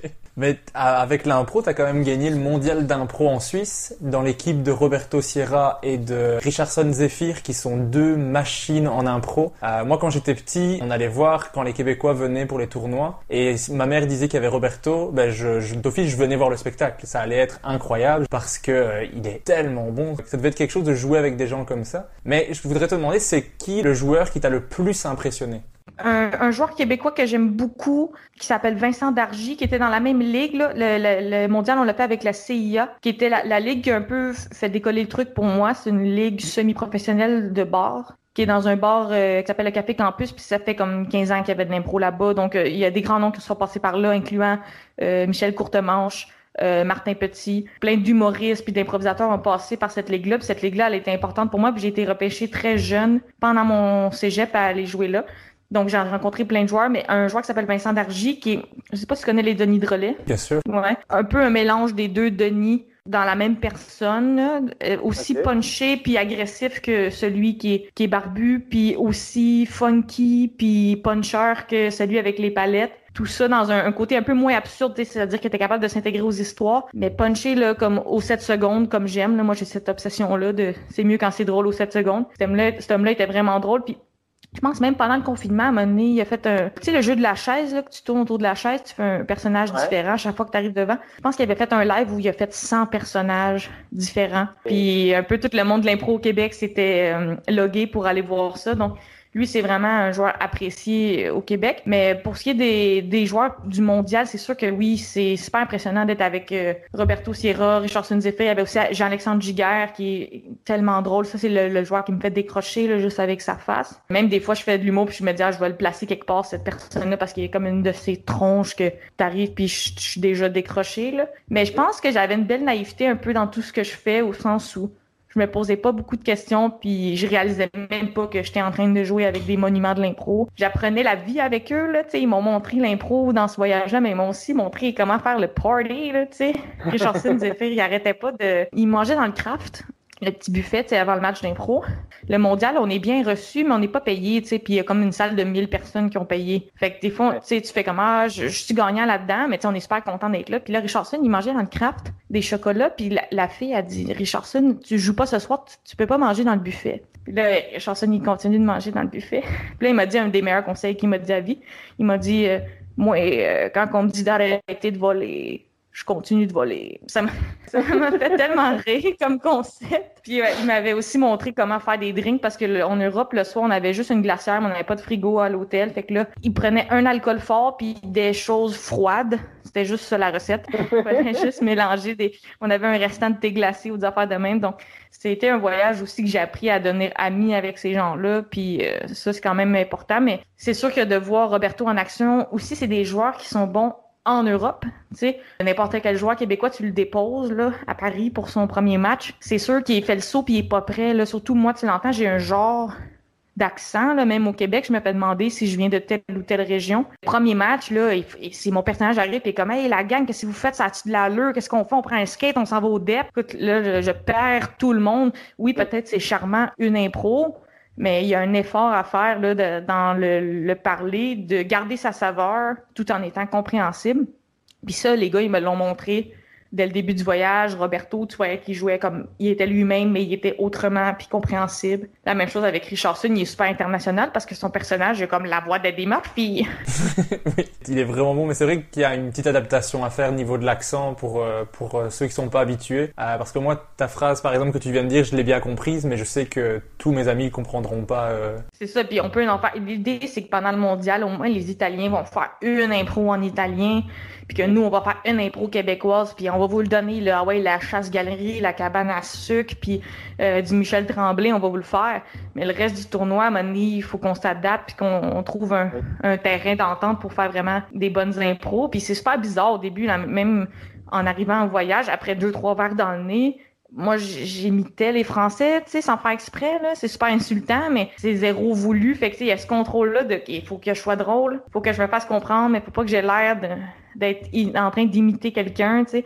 Donc, il y a une adaptation qui se fait, mais les gars, ils étaient habitués, là. Je pense que c'était leur euh, troisième, cinquième, dixième mondial, vingtième voyage en Europe. Fait qu'ils m'ont vraiment initié euh, sur toute la ligne. On va revenir un petit peu plus sur euh, l'humour pour euh, pour ne pas perdre tous les gens qui dont l'impro ça les intéresse pas du tout. Mais quand tu étais petite, est-ce que tu écoutais déjà des humoristes? Est-ce que ça te donnait envie de monter sur scène? Euh, Oui, vraiment beaucoup. Dans ma famille, on écoutait plein d'humour. On écoutait de l'humour français. Euh, moi, je suis une grande fan de, de Dieu donné. Peut-être un peu moins dans les dernières années. Là. Je pense qu'il est semi-fou, mais bon, qu'est-ce que tu veux, il était drôle. euh, fan euh, de Courte Manche au Québec. Euh, fan de Louis-José Aude, évidemment, c'est ces années-là. Laurent Paquin, Lise Dion. Même, bon, fan aussi de la, de la plus la nouvelle génération ces, ces temps-ci. Mais j'étais déjà très initiée à l'humour en tant que, qu'enfant. Puis dans ma famille, ça prenait une grande place, tant de l'humour qu'on se faisait entre nous que d'en consommer. Aussi, mes parents m'ont initié à la culture américaine, donc j'ai aussi vu Seinfeld, Friends, du stand-up américain, Louis C.K. Euh, et tout ça. Donc j'avais quand même un bon panorama d'humour euh, qui s'offrait à moi. Puis j'étais très intéressée à ça, mais j'avais une sensation pas claire quand j'en regardais, que j'ai déjà expliqué en entrevue. Je sais pas si tu avais entendu ça dans un de mes podcasts, mais que c'est comme un, un chatouillement dans le bas-ventre, comme un, un indicateur de ma passion, mais aussi d'un malaise. Puis je pense que c'est encore là aujourd'hui au sens où j'adore ma job, puis je, jubile de voir que j'ai réalisé mes rêves puis que je côtoie mes idoles, mais il faut accepter qu'il y a des malaises en humour. Puis c'est la même chose euh, qu'à l'impro, mais il va y avoir cette soirée-là où tu contrôlais pas tout ce qui se passait puis que tu vas être moins bon. C'est extrêmement confrontant pour l'ego faire de l'humour. Puis c'est pour ça qu'on voit des humoristes qui ont des petits égos puis des gros égos ou des égos qui semblent se gonfler et euh, revenir à la normale. Ça, je sais pas si c'est sain, mais il y a un côté euh, je suis le meilleur au monde, je suis une marde qui est comme qui est constant.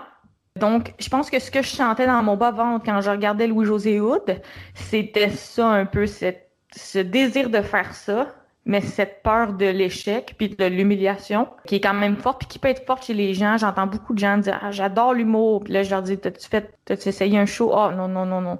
sais, je comprends cette peur là puis euh, je pense que c'est l'impro qui m'a fait passer à travers ces malaises là de vivre les mauvaises impros, vivre les soirées bizarres, vivre toutes sortes de moments où j'ai pas réussi à être drôle puis me perfectionner pour être le plus souvent possible capable d'être drôle lorsque ça se peut. Ça m'a amené à, vraiment, OK, là, là, je fais le saut en humour à 100%, mais quand j'étais jeune, j'en ai consommé beaucoup. Puis ça comptait quand même dans mon bagage, même si j'avais pas le plan de faire de l'humour. Puis je pense que j'aurais peut-être... C'est peut-être plus difficile de commencer à faire de l'humour à, à 12, 13 ans parce que tu peux être drôle, mais t'as comme rien à dire, là. Fait que cette période-là que j'ai été faire en littérature, à me poser des questions puis à pas être dans la bonne place, elle avait quand même son sens pour retrouver mon chemin vers l'école de l'humour. Une fois que je suis arrivée à l'école de l'humour, ben, je m'en rappelais tout ça, mon bagage québécois, français, américain, tout l'humour que j'avais consommé, puis la place que ça avait pris. C'est juste que là, soudainement, je me, je me l'autorisais. Mais on va, on va parler un peu de, de l'école de l'humour. Tu as, essayé la littérature, tu t'es rendu compte que c'était pas pour toi. Et après, tu t'as tenté l'école nationale de l'humour, mais je pense que tu as d'abord essayé de le faire en écriture d'abord. Euh, ouais, ben c'est-à-dire que c'est comme, comme je te parlais un peu d'un genre rêve inavoué. Mais ça se fait en étapes, ça, là, tu sais, à commencer par Ah ben, je pense que j'aimerais ça faire de l'humour. J'avais été voir une orienteur, en fait, en, ou quand j'étais à l'université. De plus en plus, je sentais que la, littérature, bon, ça ça m'amenait pas vers une carrière euh, nécessairement euh, profitable au sens d'argent puis au sens du bonheur. Puis aussi, je chantais de plus en plus mon rêve d'humour se former en moi. Puis là, elle m'a dit, ah, tu pensais à l'école d'humour? J'étais comme, ah ben oui. Mais vu que ça se faisait en étapes de me l'avouer, là, j'étais comme demi-avoué. Oh, je vais être auteur d'humour. J'ai pas besoin de monter sur la scène. Moi, j'ai, pas d'ego. Euh. puis là, tu sais, un peu en essayant de, d'écrire mon numéro puis en allant le tester, j'étais comme, ah ben oui, là, là, c'est ça.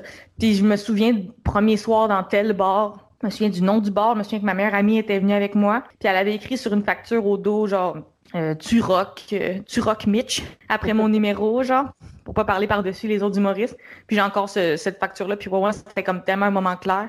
C'était euh, prendre pas la drogue, mais c'était vraiment comme s'injecter de l'héroïne, de waouh, c'est incroyable, puis où puis j'en trouver plus? Je comprends ça. Il faut que tu as goûté à la scène et les gens qui rient, c'est, c'est juste incroyable. Tu en redemandes obligatoirement. Je, connais personne qui est monté sur, sur scène, qui a fait éclater tout le monde et qui s'est dit, moi, j'aime pas ça. Ouais, c'est ça, hein? exactement. Excuse-moi d'avoir toussé, j'espère que tu peux l'enlever. En même temps, ça me rend tellement humaine. du coup, je vais le laisser. quand on a recommencé les shows, genre euh, euh, après le confinement, nous on a eu comme deux vagues là, au Québec comme tout le monde. Puis au milieu, on a eu des shows genre cet été. et genre les premiers shows que je voyais du monde descendre de scène, je voyais exactement ça. Je voyais un junkie qui a eu la chance de recommencer, genre pupille dilatée, gencive exposée. C'était vraiment comme si les gens retrouvaient ce plaisir-là. Puis je, me mettais à la sortie de scène carrément juste pour regarder ça. Les humoristes que j'admire qui là retournent sur scène après trois mois quatre mois, whatever, tu voyais tellement la passion, puis le genre de j'avais besoin de ça. Je trouvais ça comme adorable. À fond. Je reviens à l'École nationale de l'humour. Est-ce que tu te rappelles le numéro que tu as fait pour le, pour le casting? Euh, oui, absolument. Et, puis étonnamment, ça ressemble à ce que tu as vu au round 1 du prochain stand-up. Pas, pas toutes, là, mais il y a beaucoup de mes blagues que j'ai écrites au début qui étaient comme encore bonnes pour une raison ou une autre. Peut-être c'est juste une question de confiance, puis c'était pas si bon. Mais j'avais besoin de faire une genre de carte de visite, puis mon numéro semblait un peu à ça. Il y avait quelques aspects qui avaient été enlevés en pratiquant. Là, je l'avais rodé avant l'audition, j'avais fait trois places justement Richardson Zephyr, qui est un, amour qui aide beaucoup de gens qui commencent. Il leur donne du booking, euh, il leur donne des conseils, euh, d'autres affaires que voler dans le buffet, là, mais des bons conseils. Puis il m'avait donné un spot pour essayer, fait que j'avais quand même essayé trois fois, puis j'étais allée là avec euh, toute la confiance possible devant ces trois juges qui rient pas là, à l'école de l'humour. Ben, ils disent qu'ils vont pas rire, puis après ça, ils rient, c'était drôle, là, mais un peu, ils sont assis dans la pénombre euh, noire, puis toi, tu, tu fais ton numéro pendant cinq minutes. Fait que ça avait bien été, mais ça ressemble étonnamment un peu à ce que tu as vu au prochain stand-up prendre un mais comme la version de ça il y a deux ans avec euh, des gags vraiment différents, puis euh, quelques trucs qui, avaient, qui étaient à chier quand je été enlevés. Là. Fait que ça ressemblait à ça mon numéro. Ben après quand t'es sélectionné, t'as les, les stages d'impro, mais ça ça devait être facile pour toi. Et après l'écriture, je sais pas. Euh, ouais, c'est ça le stage toute la journée. Comme tu dis, il y a des, beaucoup de jeux d'impro. J'avoue que j'avais l'impression que ça me mettait en valeur, mais en même temps, c'est un stress immense, là, la journée de stage. Là. Tu sais, quand tu dis chier de l'eau, c'est vraiment ça. Euh, c'est vraiment une journée stressante, là, puis aussi, c'est comme une audition. D'habitude, tu passes après le prochain. Tu vas peut-être croiser l'autre candidat euh, dans l'entrée, mais d'être à côté là, des 12 autres candidats, c'est troublant parce que mon cerveau analysait. Hey, moi, j'étais rendue, je, je me comparais aux autres femmes. J'étais comme, sûrement qu'ils en prennent juste deux femmes. Puis là, ils vont sûrement prendre le français. Oh non, là, deux filles plus le français, plus lui qui est drôle. Tu sais, tu viens complètement fou dans ta tête alors que, tu sais, dans le fond, t'aurais juste à être toi-même puis euh, être relax, là. Mais je me souviens que oui, les jeux d'impro avaient très bien été. Une coupe d'impro, que tu te rassois comme, OK, je pense que je viens de la voir, là, tu sais, ça va être correct mais quand même un, stress extrême parce que je, je, pourrais jamais savoir, mais je pense pas que je l'aurais fait deux ans ou trois ans, cette audition-là. Même les gens qui le font quatre fois, d'un côté, j'admire leur courage. D'un autre, je suis comme, ben là, peut-être qu'ils te trouvent pas drôle, tu sais. Puis ça veut pas dire que t'es pas drôle, mais ça veut juste dire que peut-être que eux, ils voient pas ton potentiel. Puis ouais. rendu là, à un moment donné, il faut que tu fasses ton chemin autrement. Parce qu'à l'école d'humour, à mon avis, ils ont pas du tout la science infuse. Ils donnent une formation qui, à mon avis, a sa raison d'être, mais ils ont déjà pas pris des humoristes qui ont fait des grandes carrières. Puis ils ont diplômé tout plein de gens qui sont de sombres inconnus. Donc, euh, c'est un passage, c'est un diplôme, puis c'est un bagage qui peut être offert, mais c'est vraiment pas le seul chemin. Mais est-ce que toi, tu le recommanderais? Qu'est-ce que, qu'est-ce que toi, ça t'a apporté personnellement, l'école? Euh, beaucoup de choses. L'école, ça m'a apporté, euh, ça m'a aidé avec ma confiance. Euh, ça, ça l'a aussi concrétisé certaines choses qui étaient un bagage d'humour, mais que je ne savais pas. Comme je te disais, tout cet humour-là que j'ai consommé dans mon enfance, finalement, c'est un souvenir très I'm Sandra, and I'm just the professional your small business was looking for. But you didn't hire me because you didn't use LinkedIn jobs. LinkedIn has professionals you can't find anywhere else, including those who aren't actively looking for a new job but might be open to the perfect role, like me.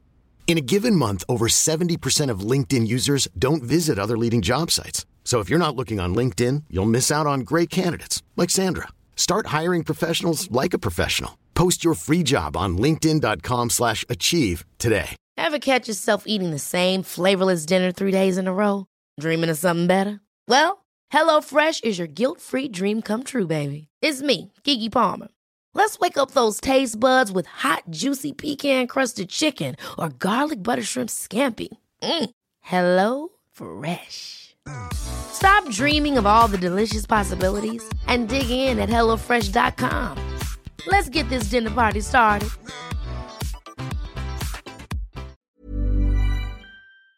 J'ai réalisé j'avais un gros bagage de connaissances avec ça. Une chose avec la littérature qui m'apparaissait comme une erreur de parcours finalement, c'est comme un excellent outil dans tous les cours. Puis ça reste dans mon humour, là, des fois. Je mets un mot ici et là que tu fais oh, je pensais pas qu'elle allait dire ce mot-là. Puis bon, c'est pas ça la joke, mais ça rajoute. Tu sais. Fait que ça aussi, ça a comme concrétisé certaines erreurs de parcours qui en fait, tu fais ah non, c'est un bagage qui est super important, puis euh, qui m'aide. Il y a des cours aussi concrètement qui m'ont aidé. Comme je te dis, le cours sur la vidéo, bon, ça c'était aussi la chose la plus difficile, mais le cours sur les réseaux sociaux, ça m'a énormément aidé. Euh, puis je me rappelle de ce que j'ai appris, toutes sortes de choses inutiles, là, mais sur Instagram, tu publies à 13 heures, faut qu'il y ait une majorité de blancs sur ta photo, tu utilises les tags. Sur Facebook, je publie à 9 heures, tel jour, tu sais, toutes sortes d'affaires qui bon, sont pas intéressantes pour personne, mais que moi m'ont aidé, puis ce cours-là, il était pertinent. Et évidemment, ce que j'en retiens le plus, c'est les vendredis, qui est le cours de création de numéros, qu'on écrit cinq numéros par session. Et moi, je me suis donné là-dedans, j'avais pas d'emploi euh, secondaire ou alimentaire là, pendant l'école, j'ai faisais ça 100% de mon temps. J'ai mis beaucoup de temps sur chaque numéro. J'ai mis mon cœur là-dedans. Donc, en sortant de l'école, certaines personnes ont comme 25 numéros qui trouvent mauvais. moi, j'avais comme 25 numéros, dont 10 que je trouvais quand même solides, puis 5 euh, qui étaient bons. Fait que même dans des moments désespérés où j'avais pas ma chronique radio à temps, où j'avais un projet, je pouvais aller gratter dans les fonds de tiroir, puis je trouvais tout le temps dans mon devoir de l'humour qui était pas pire. Fait que ce bagage-là de matériel, ce que tu as vu au prochain stand-up, oui, ça, je l'ai pratiqué énormément. Le premier numéro, je l'ai fait une centaine de fois. Je l'ai fait aussi pendant la tournée de l'école mais c'est un peu le fruit de mon école, divisé en, en deux, trois, je te garde la surprise, quatre numéros de cinq minutes, on verra. Fait que c'est pas mal ça que je retiens de l'école, ce matériel-là que j'ai écrit, puis aussi la chimie que j'avais avec des, des gens de mon groupe. Autant il y a du monde que finalement je leur reparle plus, puis je leur souhaite du succès, mais on n'est pas en contact. Autant il y a du monde, c'était des bons amis, de l'aide, de la suggestion de blagues entre nous pour nos numéros, puis des fous évidemment, être avec 12 personnes euh, drôles, c'est tout le temps le fun. Fait que je retiens quand même un beau bagage de l'école, c'est juste que j'essaie de nuancer pour si quelqu'un se fait refuser, il faut pas que ça soit la, la fin du parcours parce que c'est pas vrai qu'une personne peut décider si t'es drôle. Moi, l'école, ils m'ont, ils m'ont choisi, ils ont décidé que j'étais drôle, puis j'ai tout donné en échange. Mais euh, je veux juste mettre l'importance sur le fait qu'il y a plusieurs chemins dans la vie, fait que si jamais ça arrive pas pour quelqu'un, euh, c'est pas une, raison pour lâcher. Euh, il y a toujours moyen avec les réseaux sociaux ou avec d'autres sortes de formations alternatives de se faire connaître puis de, vivre son rêve. Là. Mais l'école de l'humour, j'ai été chanceuse d'avoir l'aide financière de mes parents pour la payer. Puis honnêtement, j'ai été chercher le maximum là-dedans. Euh, puis depuis que je suis sortie, je travaille tout le temps, tout le temps. Fait que euh, je leur dois beaucoup à l'école. Là, je sais que le, le COVID comme euh, euh, détruit nos vies, là, mais toi, c'est-tu comme un rêve que tu avais d'aller à l'école d'humour ou ne serait-ce que venir à Montréal euh, faire des shows? Ben en fait, euh, de, pour être honnête, depuis 2012, je crois que l'école nationale de l'humour, le site est dans mes favoris euh, et que je consulte ça euh, à presque tous les jours. À un moment donné, je me dis, est-ce que je vais y aller? Est-ce que je vais pas y aller? Maintenant, je travaille, j'ai une maison, enfin, j'ai plein de trucs, mais euh, c'est dans les projets possibles euh, pour euh, peut-être euh, les années suivantes? Je sais, c'est toujours en réflexion, mais euh, ici, j'ai vu qu'il y avait les cours à distance qui étaient donnés pour les, les cours ré- récréatifs et je- j'envisageais de les faire, même si c'est à 1h du matin ici pour moi. J'envisageais, mais je me dis, si je paye pour ça, autant que j'économise pour y aller directement si j'y vais après. Enfin, c'est dans les réflexions, mais euh, j'ai envie de dire, c'est un, un rêve pour lequel j'ai beaucoup de blocages, mais qui en même temps, ça reste un rêve, tu vois. Donc, euh, je pense qu'à un moment donné, il faut que j'y aille, mais... Regarde euh, Louis-José Hood euh, faire de l'humour. Est-ce que toi, ça te chatouille dans le bas-ventre ou... Oui, oui, oui. énormément. Ben, comme je te disais, au sens où euh, des fois, mettons, t'as pas fait l'école d'humour, mais t'as quand même parti un podcast à propos de l'humour, dans le sens où chaque chose compte euh, vers ce rêve-là, même si c'est comme une autre, une autre sorte d'étape ou c'est comme quelque chose qui pousse dans le sens du rêve sans être nécessairement l'étape que t'aurais faite euh, d'une façon classique. Mais c'est sûr, après le, le COVID, euh, si t'as la chance ou si tu veux essayer de faire euh, un truc à distance, euh, tu sauras pas tant que t'auras pas essayé. Mais moi, j'ai un divan aussi si tu viens à Montréal, fait que tu peux venir. euh, c'est gentil. Merci de me proposer ton divan. Je, je retiens. mais, mais ouais, c'est vraiment quelque chose que, que j'envisage beaucoup.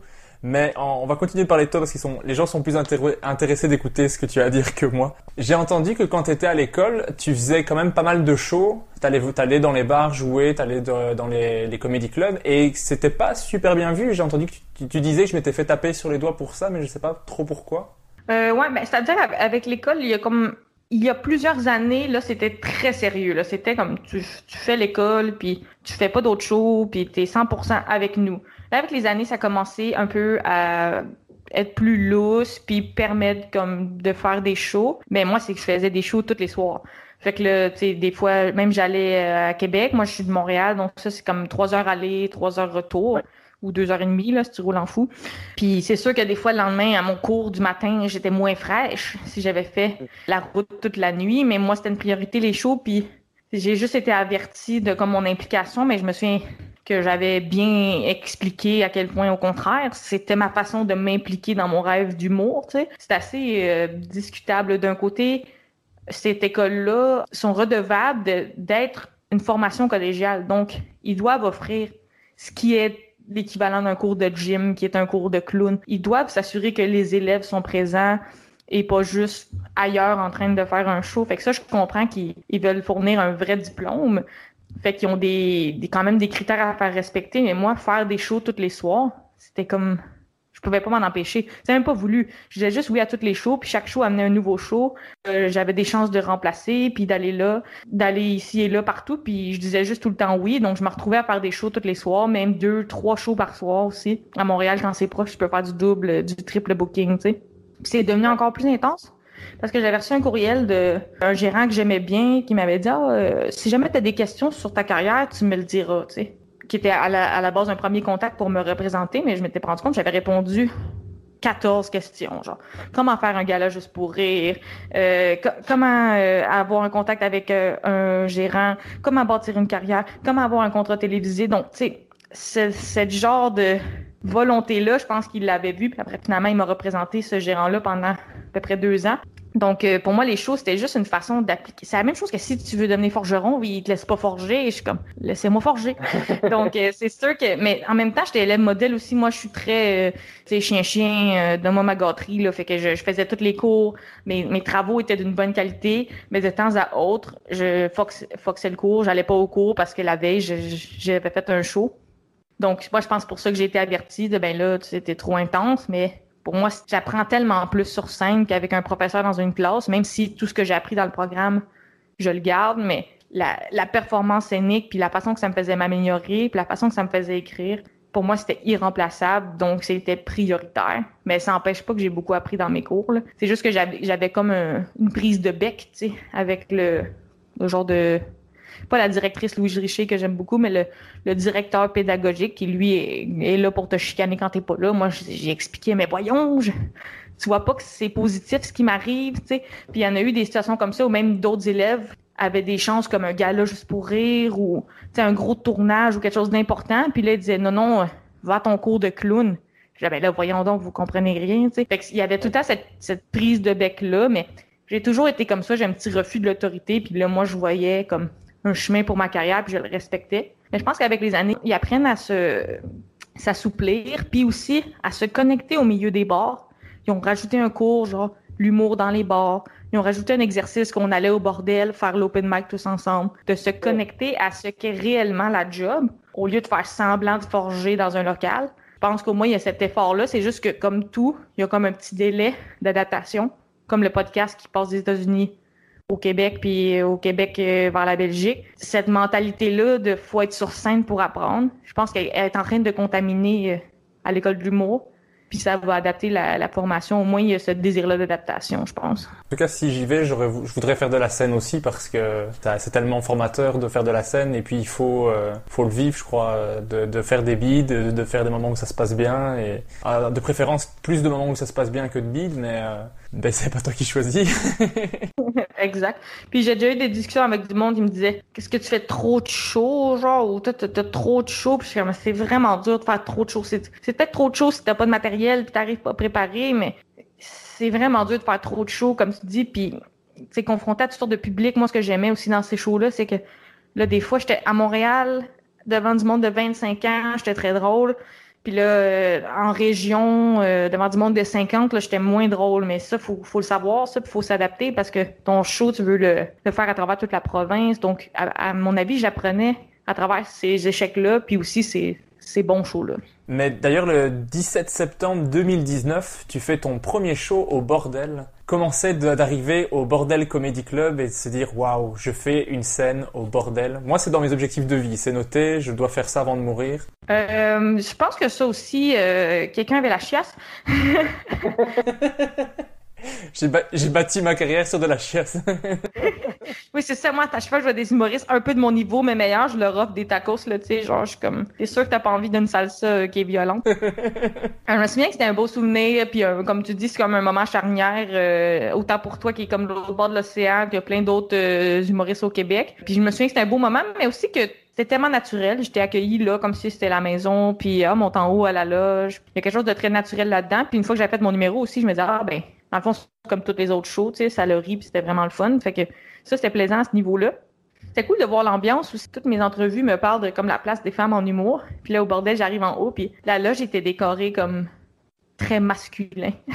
c'est genre très bois, très micro-brasserie et cuir, là, tu sais. Fait que là, j'étais ah, c'est comme... On dirait que le décor me dit que je suis pas la bienvenue, là, mais il y a quelque chose de très masculin dans le décor du bordel en haut dans la loge, mais en même temps, euh, je l'ai peut-être appelé là juste parce que la, fille du show a pas pu venir finalement. Fait que c'est comme une double posture de j'étais comme, ah, c'est bizarre, le, le, décor a quelque chose d'un monsieur de 50 ans, mais en même temps, je me sens la, la bienvenue ici. Mais je me souviens que ça avait été super le fun comme show, puis ça avait surtout été normal, c'est super le fun, euh, rien de stressant euh, comme d'habitude là, ou du moins moi je suis stressée à l'intérieur puis le monde me dit ah t'avais l'air à l'aise, euh, c'était cool, mais maintenant le bordel, ce qui est le fun, c'est que c'est vraiment devenu comme une maison. là c'est sûr qu'avec le confinement c'est refermé, mais le monde est fin, puis tu rentres, puis quand tu joues souvent au bordel, ce qui était mon cas juste avant le, reconfinement, j'étais quasiment là une fois par semaine.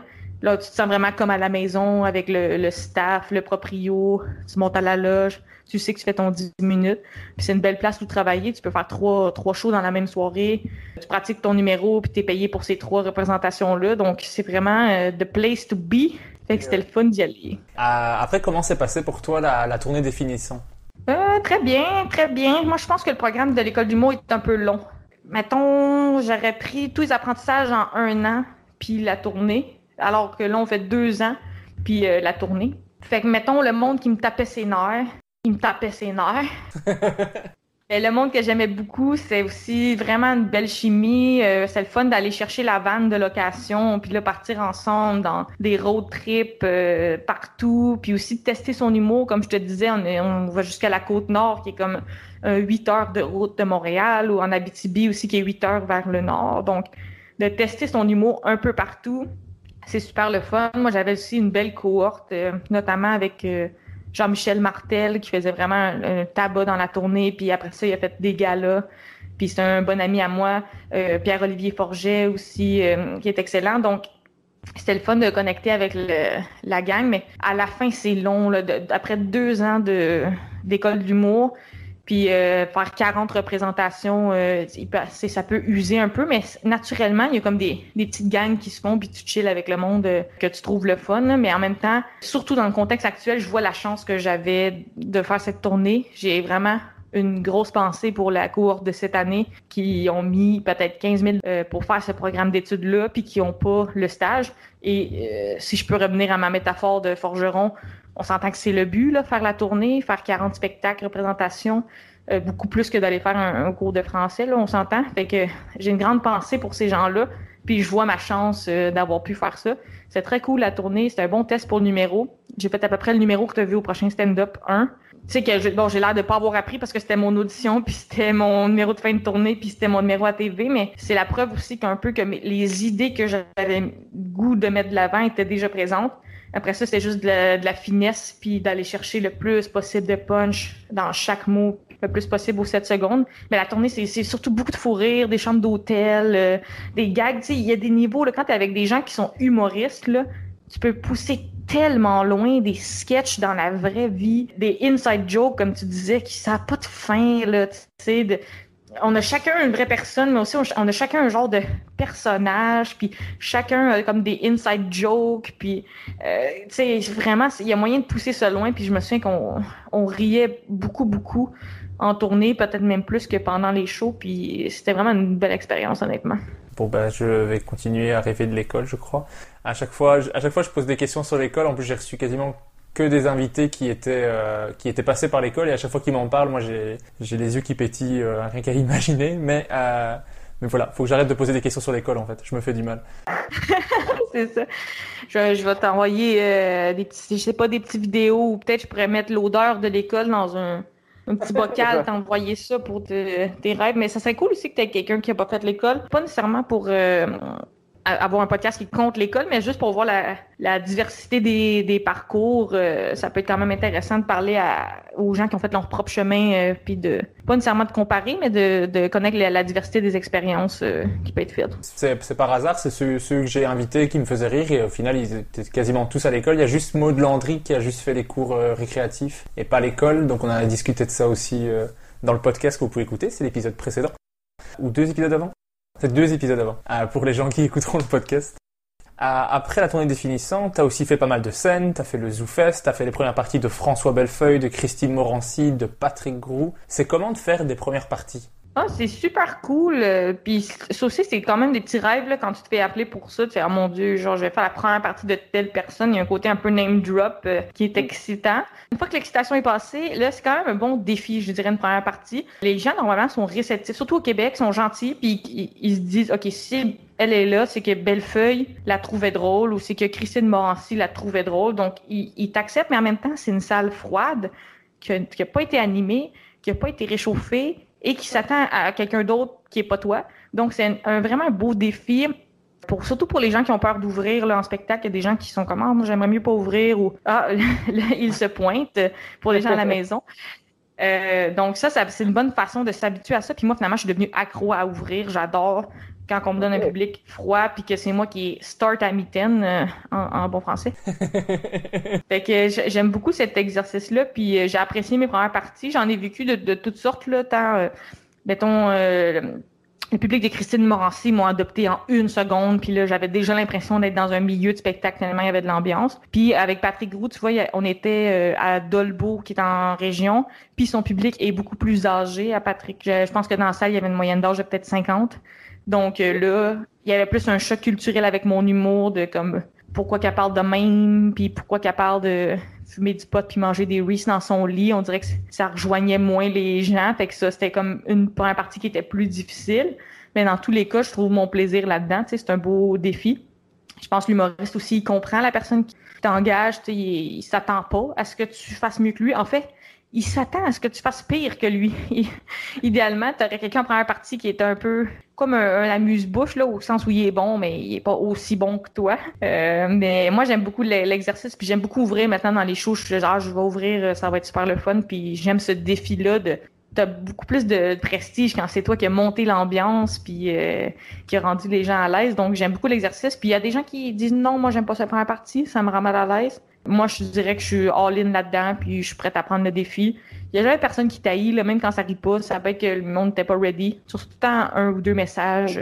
Ah, j'ai bien aimé ça, je suis content de t'avoir découvert. Fait que pour moi, c'est un bel exercice à faire, même si c'est un, un, gros défi. En parlant de défi, il y en a un autre, c'est de devenir chroniqueuse pour la radio. À la soirée est encore jeune. Est-ce que est-ce que aimes ça, travailler en radio? Oui, j'adore. Puis ça, c'est vraiment une surprise parce qu'à l'école de l'humour, il nous, il nous présentait l'option d'être chroniqueur ou la radio ou tout ce qui existe autre, mais on dirait que moi, je pensais que c'était comme un plan B pour quand t'es pas bon. Là. Euh, mais non, au contraire, c'est vraiment ça fait partie du métier. Puis moi, tout de suite en sortant, j'ai eu cette offre-là. Puis je tombais amoureuse de cette équipe-là. L'émission est très populaire au, au Québec. Puis je me fais reconnaître pour ça. Même, je me fais pas reconnaître parce qu'on voit pas mon physique à la radio. Pour moi, c'était la, chose euh, la plus fun qui m'est arrivée. Puis ce contrat-là m'a amené d'autres contrats parce que c'est écouté aussi par, euh, guillemets, l'industrie, cette émission-là. Donc, ce, ce contrat-là amenait d'autres contrats, que ce soit télé, radio ou euh, ne serait-ce que de l'attention positive. Le fait que c'est enregistré devant le public aussi, on est dans une autre sorte de radio. Moi, je pense de la radio, hey, midi 20, puis il fait 32 degrés, puis on fait tirer des t-shirts. Je pense que ça, ça m'attirait moins. Mais de la radio, comme la soirée est encore jeune, on est, premièrement, on est un peu comme 150 euh, personnes à peu près là, qui sont présents. Et euh, quand, quand les gars disent que je l'ai sorti du stade ou des affaires comme ça, je me souviens encore du, du feeling. Puis ça aussi, ça m'a poussé à l'écriture. Je venais de sortir d'école de l'humour. Moi, j'ai besoin d'un deadline ou euh, une date de remise, cette pression, cette pression-là de devoir remettre une chronique. Donc, euh, pour moi, c'était vraiment euh, une hostie de chance. Mais moi, j'ai entendu les quelques chroniques qui sont disponibles sur, euh, sur YouTube. J'ai vraiment bien aimé ça. Il y a celle sur la différence entre la grippe et le rhume qui m'a éclaté. Il y avait la Saint-Valentin qui m'a bien fait rire aussi. C'est le podcast un peu du compliment. Moi, j'adore faire des compliments. je voulais te demander, qu'est-ce que tu aimes le plus en humour? Je dirais que ce que j'aime beaucoup en humour, c'est euh, les liners, donc les blagues courtes, euh, très efficaces. Par contre, j'ai des goûts assez variés, je dirais. Dans mon humour, c'est beaucoup dans l'autodérision. Euh, l'expérience personnelle, bon, des fois, on est dans une vérité ou une semi-vérité. Tu sais, à la réécriture, les anecdotes partent souvent de quelque chose de vrai, puis là, en le retravaillant, on, change quelques détails. Là. Souvent, les gens me disent Ah, wow, la diva cop, ton personnage de simple, je suis comme personnage. Il y, a beaucoup de vrai dans, dans, ce que je fais, même si en, le pratiquant, on, modifie ici et là. J'aime beaucoup euh, les gens qui ont un humour très absurde. J'aime l'humour efficace, d'où mon, mon bagage, je pense, américain a fait cet effet-là. de J'aime le liner, j'aime le jeu assez sec, puis vraiment de ceci mon humour, puis chaque mot est quand même euh, calculé à la virgule. Donc, j'aime aussi l'humour euh, trash, l'humour euh, absurde, l'humour noir. dans mon humour, j'essaie de rendre ça plus, plus doux au niveau de, de l'interprétation, puis de me rendre attachante. C'est quand même dans mes buts. De l'humour français, j'aimais beaucoup les, les référents. pour revenir à, à Dieu donné, je trouvais que ces référents étaient le fun. Puis souvent, je faisais pause, puis là, j'allais googler de quoi il était question. Donc, ça me faisait, euh, apprendre sur l'humour, mais aussi apprendre sur tout à la fois. Donc, j'aime ce côté-là de l'humour qui est le, le, côté nombreux des référents. Euh, j'aime dire qu'en humour, je connais rien euh, sur rien, mais je connais un peu de tout, au sens où, par exemple, j'écoute pas Occupation Double, qui est une télé-réalité populaire au Québec, mais je peux te dire les huit choses qui sont arrivées cette saison-ci, parce que ça fait partie de mon métier d'humoriste. Donc, euh, j'aime ça un peu tout connaître ou avoir une, une, base pour faire une blague sur tout. Fait que j'aime quand même l'humour référentiel, mais je sais que c'est un, un beau piège euh, tout de même parce que des fois tu perds les gens en ayant des référents. Je dirais que je vois les influences de ce que j'ai écouté dans mon dans ce que j'aime en humour. J'aimais beaucoup les Simpsons, j'aimais beaucoup François Pérusse. Euh, ouais, donc ça, ça reste un peu dans, dans ce que j'aime de l'humour. J'aime beaucoup les humoristes qui sont euh, qui s'assument dans, dans ce qu'ils offrent de, de traits différents. Euh, donc, je suis moins attirée par l'humour euh, mainstream, mais ça n'enlève rien à personne. Être connu au Québec, de toute façon, c'est quand même une belle, une belle victoire, mais j'aime quand même l'humour un peu underground. J'ai un amour de l'humour trash, c'est pour ça aussi que j'ai accepté de faire le roast. Moi, je pense que les, les blagues, ça reste de l'humour, surtout quand que c'est pas de l'humour visé vers quelqu'un en particulier.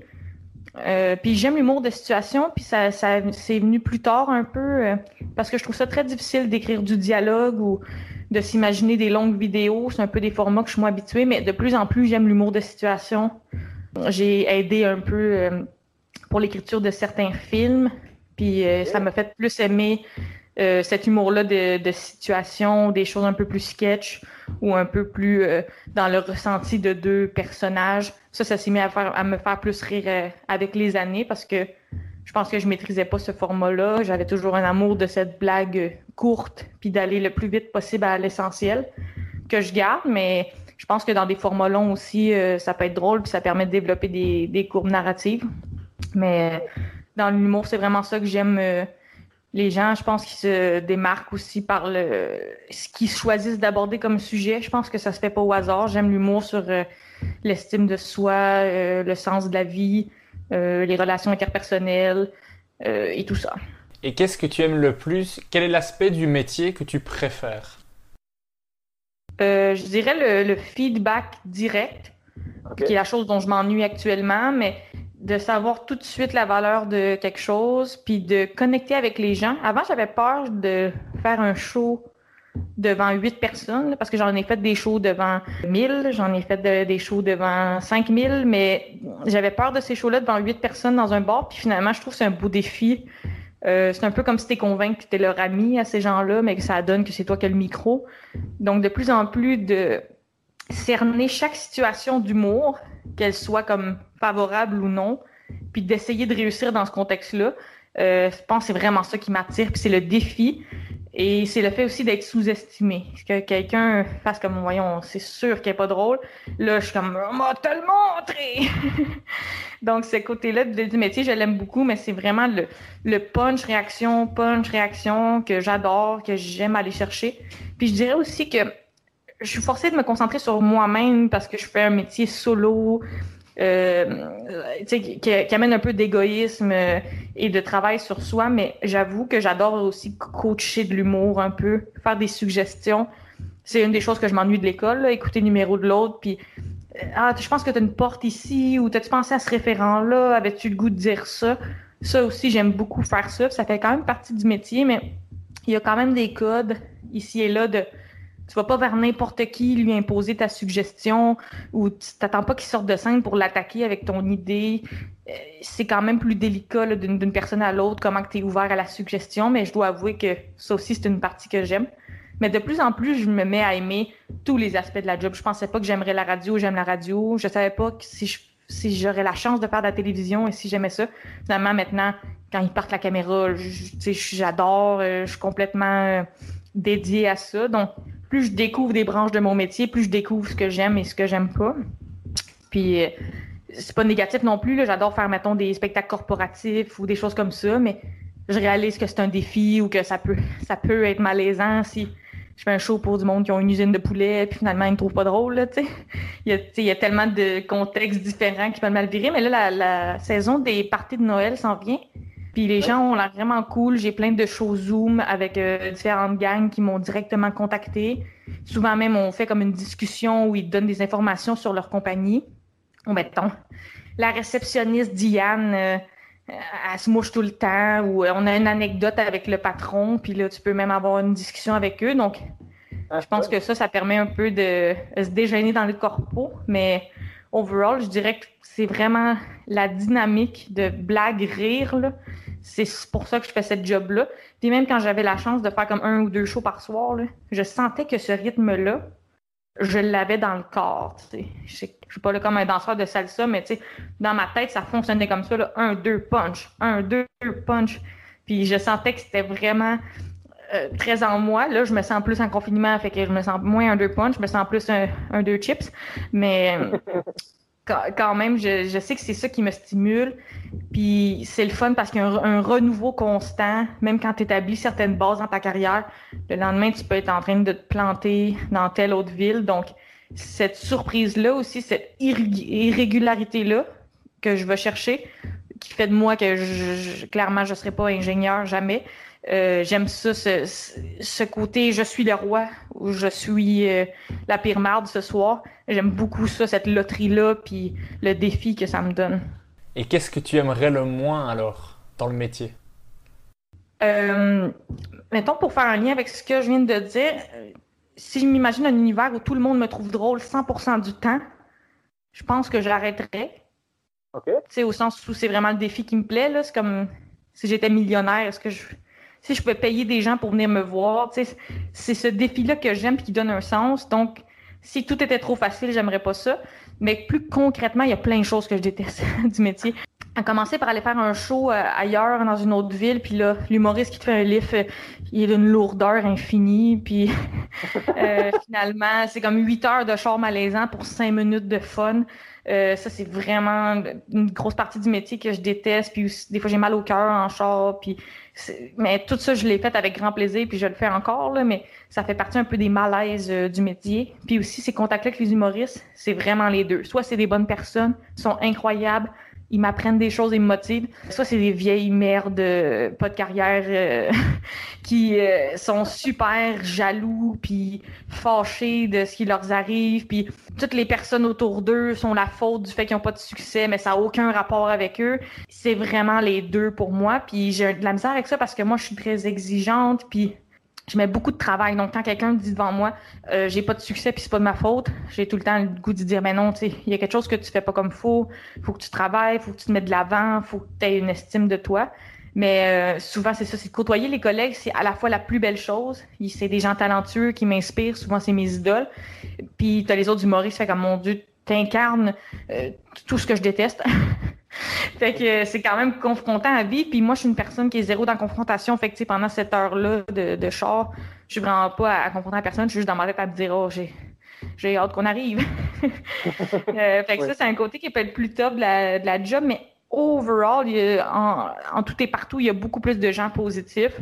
Puis euh, il y en a pas beaucoup des humoristes comme ça parce qu'ils font pas long feu, parce qu'ils sont pas heureux dans là-dedans. Puis ils se trouvent des raisons pour que ça marche pas.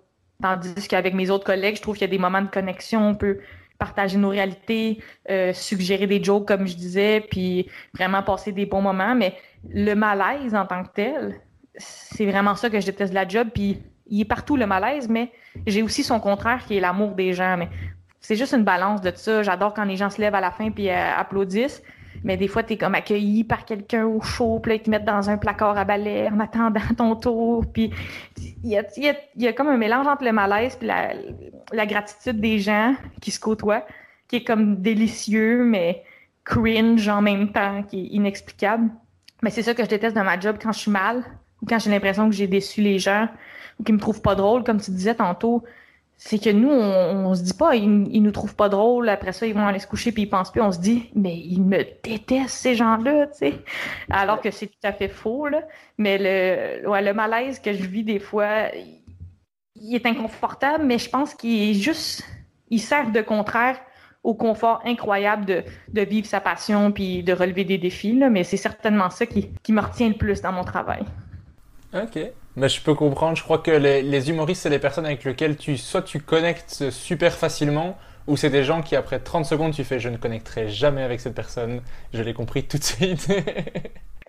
Exactement. J'ai oublié une émission, je l'ai passée, mais parce que tu parlais de malaise, ça m'a fait penser à ça, mais tu as participé à l'émission Coup de cochon, présentée par euh, Patrick Grou.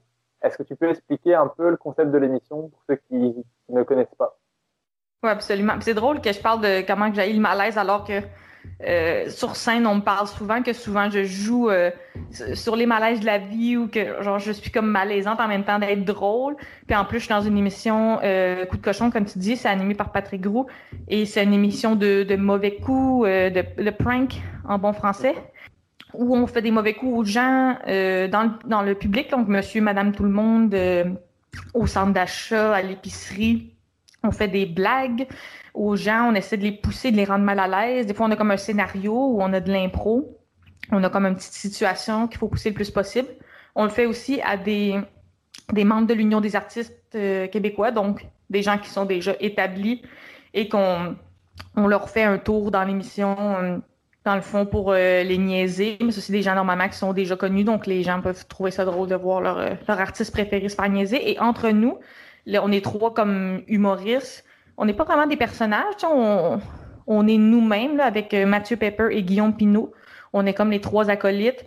Euh, puis il y a un petit côté compétitif là-dedans de, qui va, va pousser le plus loin. Puis on se fait des petits défis aussi en studio. L'émission est d'ailleurs de retour euh, cette saison-ci. On est en train de tourner, mais là on est en mode COVID. Donc là c'est super particulier d'aller pranker des gens à deux mètres on l'essayait un peu, puis les gens sont terrifiés, sont mais pourquoi tu t'approches de moi? C'est vraiment plus dur d'aller euh, faire la joke au complet. Là.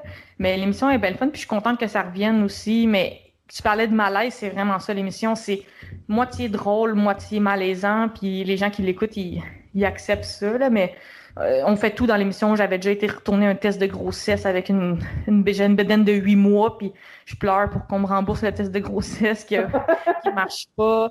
Euh, c'est vraiment des niaiseries comme ça. Puis euh, je pense que la saison là qu'on fait elle va être un peu différente au sens où on, va plus se prendre. Euh, on va se prendre au jeu entre nous, mais moins les gens à l'épicerie, parce que les gens à l'épicerie, ils ont un masque puis ils ont peur.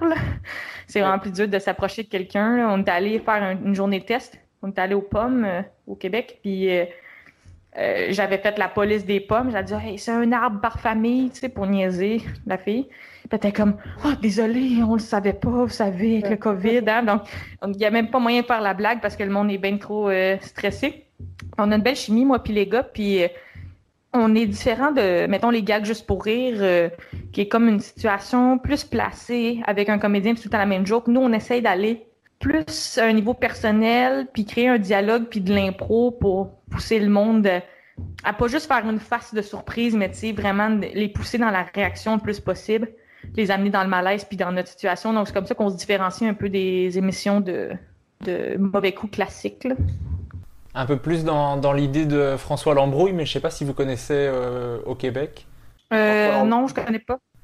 Ah ben tu, tu iras voir, mais, je, mais c'est un, un, comédien qui, qui, fait plein de, de pranks et de, de, trucs énormes avec des gens. Il est très très très très drôle. Il a même fait un film complet où ce n'est que ça. C'est que c'est filmé tout le temps et il piège des gens avec des situations énormes comme il apprend à son fils de 5 ans à fumer et dans un magasin, la femme est là, mais vous, mais enfin c'est honteux. Il dit mais non, je l'apprends pour qu'il. Vous voyez, il a du mal, il tousse. Euh, à force de l'entraînement, il ça va aller mieux et tout. Et la femme est super choquée, mais c'est filmé. Ils ont fait un, ils ont fait un film complet. Euh. je te conseille d'aller voir ça si c'est le genre de choses que, que tu aimes. Exact, c'est exactement ça qu'on fait. C'est plus dans, dans, pousser les gens puis les mettre mal à l'aise. Nous, on avait, on avait été dans une une quincaillerie, un endroit où ils vendent des trucs pour la rénovation, puis on conseillait les clients en fumant à l'intérieur, comme si de rien n'était. Ça va te prendre des bardeaux, puis euh, tel bois en fumant, ou mettre les gens mal à l'aise aussi. Moi, je faisais tout le temps cette blague-là dans ma vie privée, quand j'étais accompagnée de quelqu'un, j'avais comme un, bleu ou quelqu'un un bleu d'en face, puis là, je disais, ah non, euh, chérie, euh, tu vas pas me taper encore à la maison, juste pour mettre tout le monde mal à l'aise. Là. C'est vraiment mon genre, donc c'est un peu dans ça qu'on fait, mais je vais aller voir euh, le mec que tu dis, François Lambrouille, parce que en prank, il y a comme, tu sais, en humour, il y a, une propriété intellectuelle. C'est la même chose pour les, mauvais coups, mais il y a quelque chose d'un peu plus lousse au sens, il y a beaucoup de gens qui refont les mêmes blagues. Puis à coup de cochon, on essaie de faire des blagues originales qui ont jamais été faites. Fait que j'aime ça garder un œil sur ce qui se fait parce qu'on en voit tellement. Puis ça, ça traverse les frontières hein, parce qu'il y en a qui font ça euh, pas de son. Là, tu sais, j'arrive, euh, je te montre un million pour euh, coucher avec ta femme, puis là, je vois ta réaction de si tu dis oui, là, tu sais, c'est très international. Fait que j'aime ça garder un œil sur ce qui se fait pour qu'on on fasse pas les mêmes choses que tout le monde, puis aussi juste pour me tenir informé dans, dans ce qui se fait. Mais lui, c'est vraiment la, la, la méga star en France, Belgique, en Europe, c'est vraiment la personne de référence, c'est lui, il en a énormément, il a fait des DVD, enfin c'est très très bon. Et c'est un gars qui réagit en impro euh, surtout, euh, et qui maintenant est devenu un acteur qui jouait dans plein, dans plein de grands films français. Euh, donc vraiment, je conseille. Je reviens sur des questions par rapport à l'humour. tu as fait énormément de scènes depuis le début de ta carrière. comment est-ce que ton personnage de scène, même si tu m'as dit que c'était pas vraiment un personnage puisqu'il est très proche de toi, mais Comment est-ce qu'il a évolué depuis l'école? Euh, je dirais au tout départ, et je pense que c'était l'influence américaine et aussi un manque d'expérience. C'était très, euh, en anglais on dit deathpan, mais euh, neutre, comme j'avais une expression neutre et un, langage corporel quasi absent. Et je faisais mes blagues liner, blagues courtes, avec peu d'émotion et de jeu. À l'époque, je pensais que ça, c'était mon style. Mais j'étais dans l'erreur, c'est juste un manque d'expérience. C'est juste que c'est le moins d'effort que tu peux faire, pas mettre de jeu, puis pas bouger ton corps, puis dire tes jokes. Avec le temps, ça a évolué de plus en plus, euh, comme tu m'as dit tantôt, puis plein de gens me le disent, je suis vraiment reconnaissante. Le monde me dit que j'ai l'air à l'aise sur scène. Donc, il y a quelque chose, quelque chose que je fais bien là-dedans, mais ça a été vraiment de plus me détendre puis me rapprocher de l'impro. Parce que c'est ça qui fait. Le cerveau réagit mal quand tu faisais de l'humour improvisé pendant 10 ans. Puis là, tu dis, ah non, c'est ce texte-là que tu dois dire. Puis tu dois pas te tromper. Puis dans ce ordre-là, moi, mon cerveau, ça me rendait tout sauf drôle. Ça me crispait. Puis là, faut que je dise le mot tel quel. Mais en, en écrivant d'une façon plus improvisée sur la scène, en partant avec j'ai trois mots, je sais que bon, j'ai une blague de radiateur, j'ai une blague d'auto, puis j'ai une blague de Doritos. J'ai moins de phrases en tête, j'ai moins un texte par cœur. Je suis beaucoup plus lousse, donc je suis la Michelle de l'impro qui est plus relax, qui est plus à l'aise sur scène. Fait que ça a été ce transfert-là. Fait que je passais de très euh, sans émotion, froide, à plus, plus près du dialogue avec le public, plus à l'aise à partir sur des impros, tant sur mon matériel que de parler à quelqu'un. Ça, ça l'a transféré dans un personnage de scène qui est plus sympathique, qui a quand même un peu euh, ce côté-là neutre dans la voix, mais qui est plus, euh, plus sympa, plus en discussion avec le public. Puis un petit côté dans mon casting que j'ai compris depuis le début, qui est comme un visage, euh, un peu un visage d'ange, mais qui permet de tout dire. ça me permet d'aller plus loin que si j'étais n'importe quel monsieur en t-shirt qui parle de sa blonde. Le fait que j'ai un petit visage cute, là, je peux vraiment dire les pires atrocités, puis ça passe. J'ai comme une compréhension de mon casting. D'ailleurs, j'en avais beaucoup des blagues de casting au début. C'est comme un passage obligé. Tu te présentes aux gens. Les gens, ils le voient là. Ils voient que t'es gros, ils voient que t'es laid, ils voient que t'es petit, ils voient que t'es beau. Fait que c'est comme t'es mieux de le commenter, puis après ça, une fois que t'es connu, on passe à travers ça, puis on n'en parle plus, tu sais. Fait que ça, ça c'est devenu un peu euh, la prise de conscience de mon casting. Puis un côté aussi, moi j'ai 25 ans, 26 je pense, on va voir 26 au moment de la diffusion. Il y a comme un côté dans mon casting que j'appelle euh, euh, ma tante, qui est peut-être un terme plus québécois, là, mais qui c'est pas, pas juste ma tante, là, c'est ma tante collée, puis ça veut dire comme une madame qui est vieille ou qui est comme qui se soucie des euh, comme un mama gâteau un peu.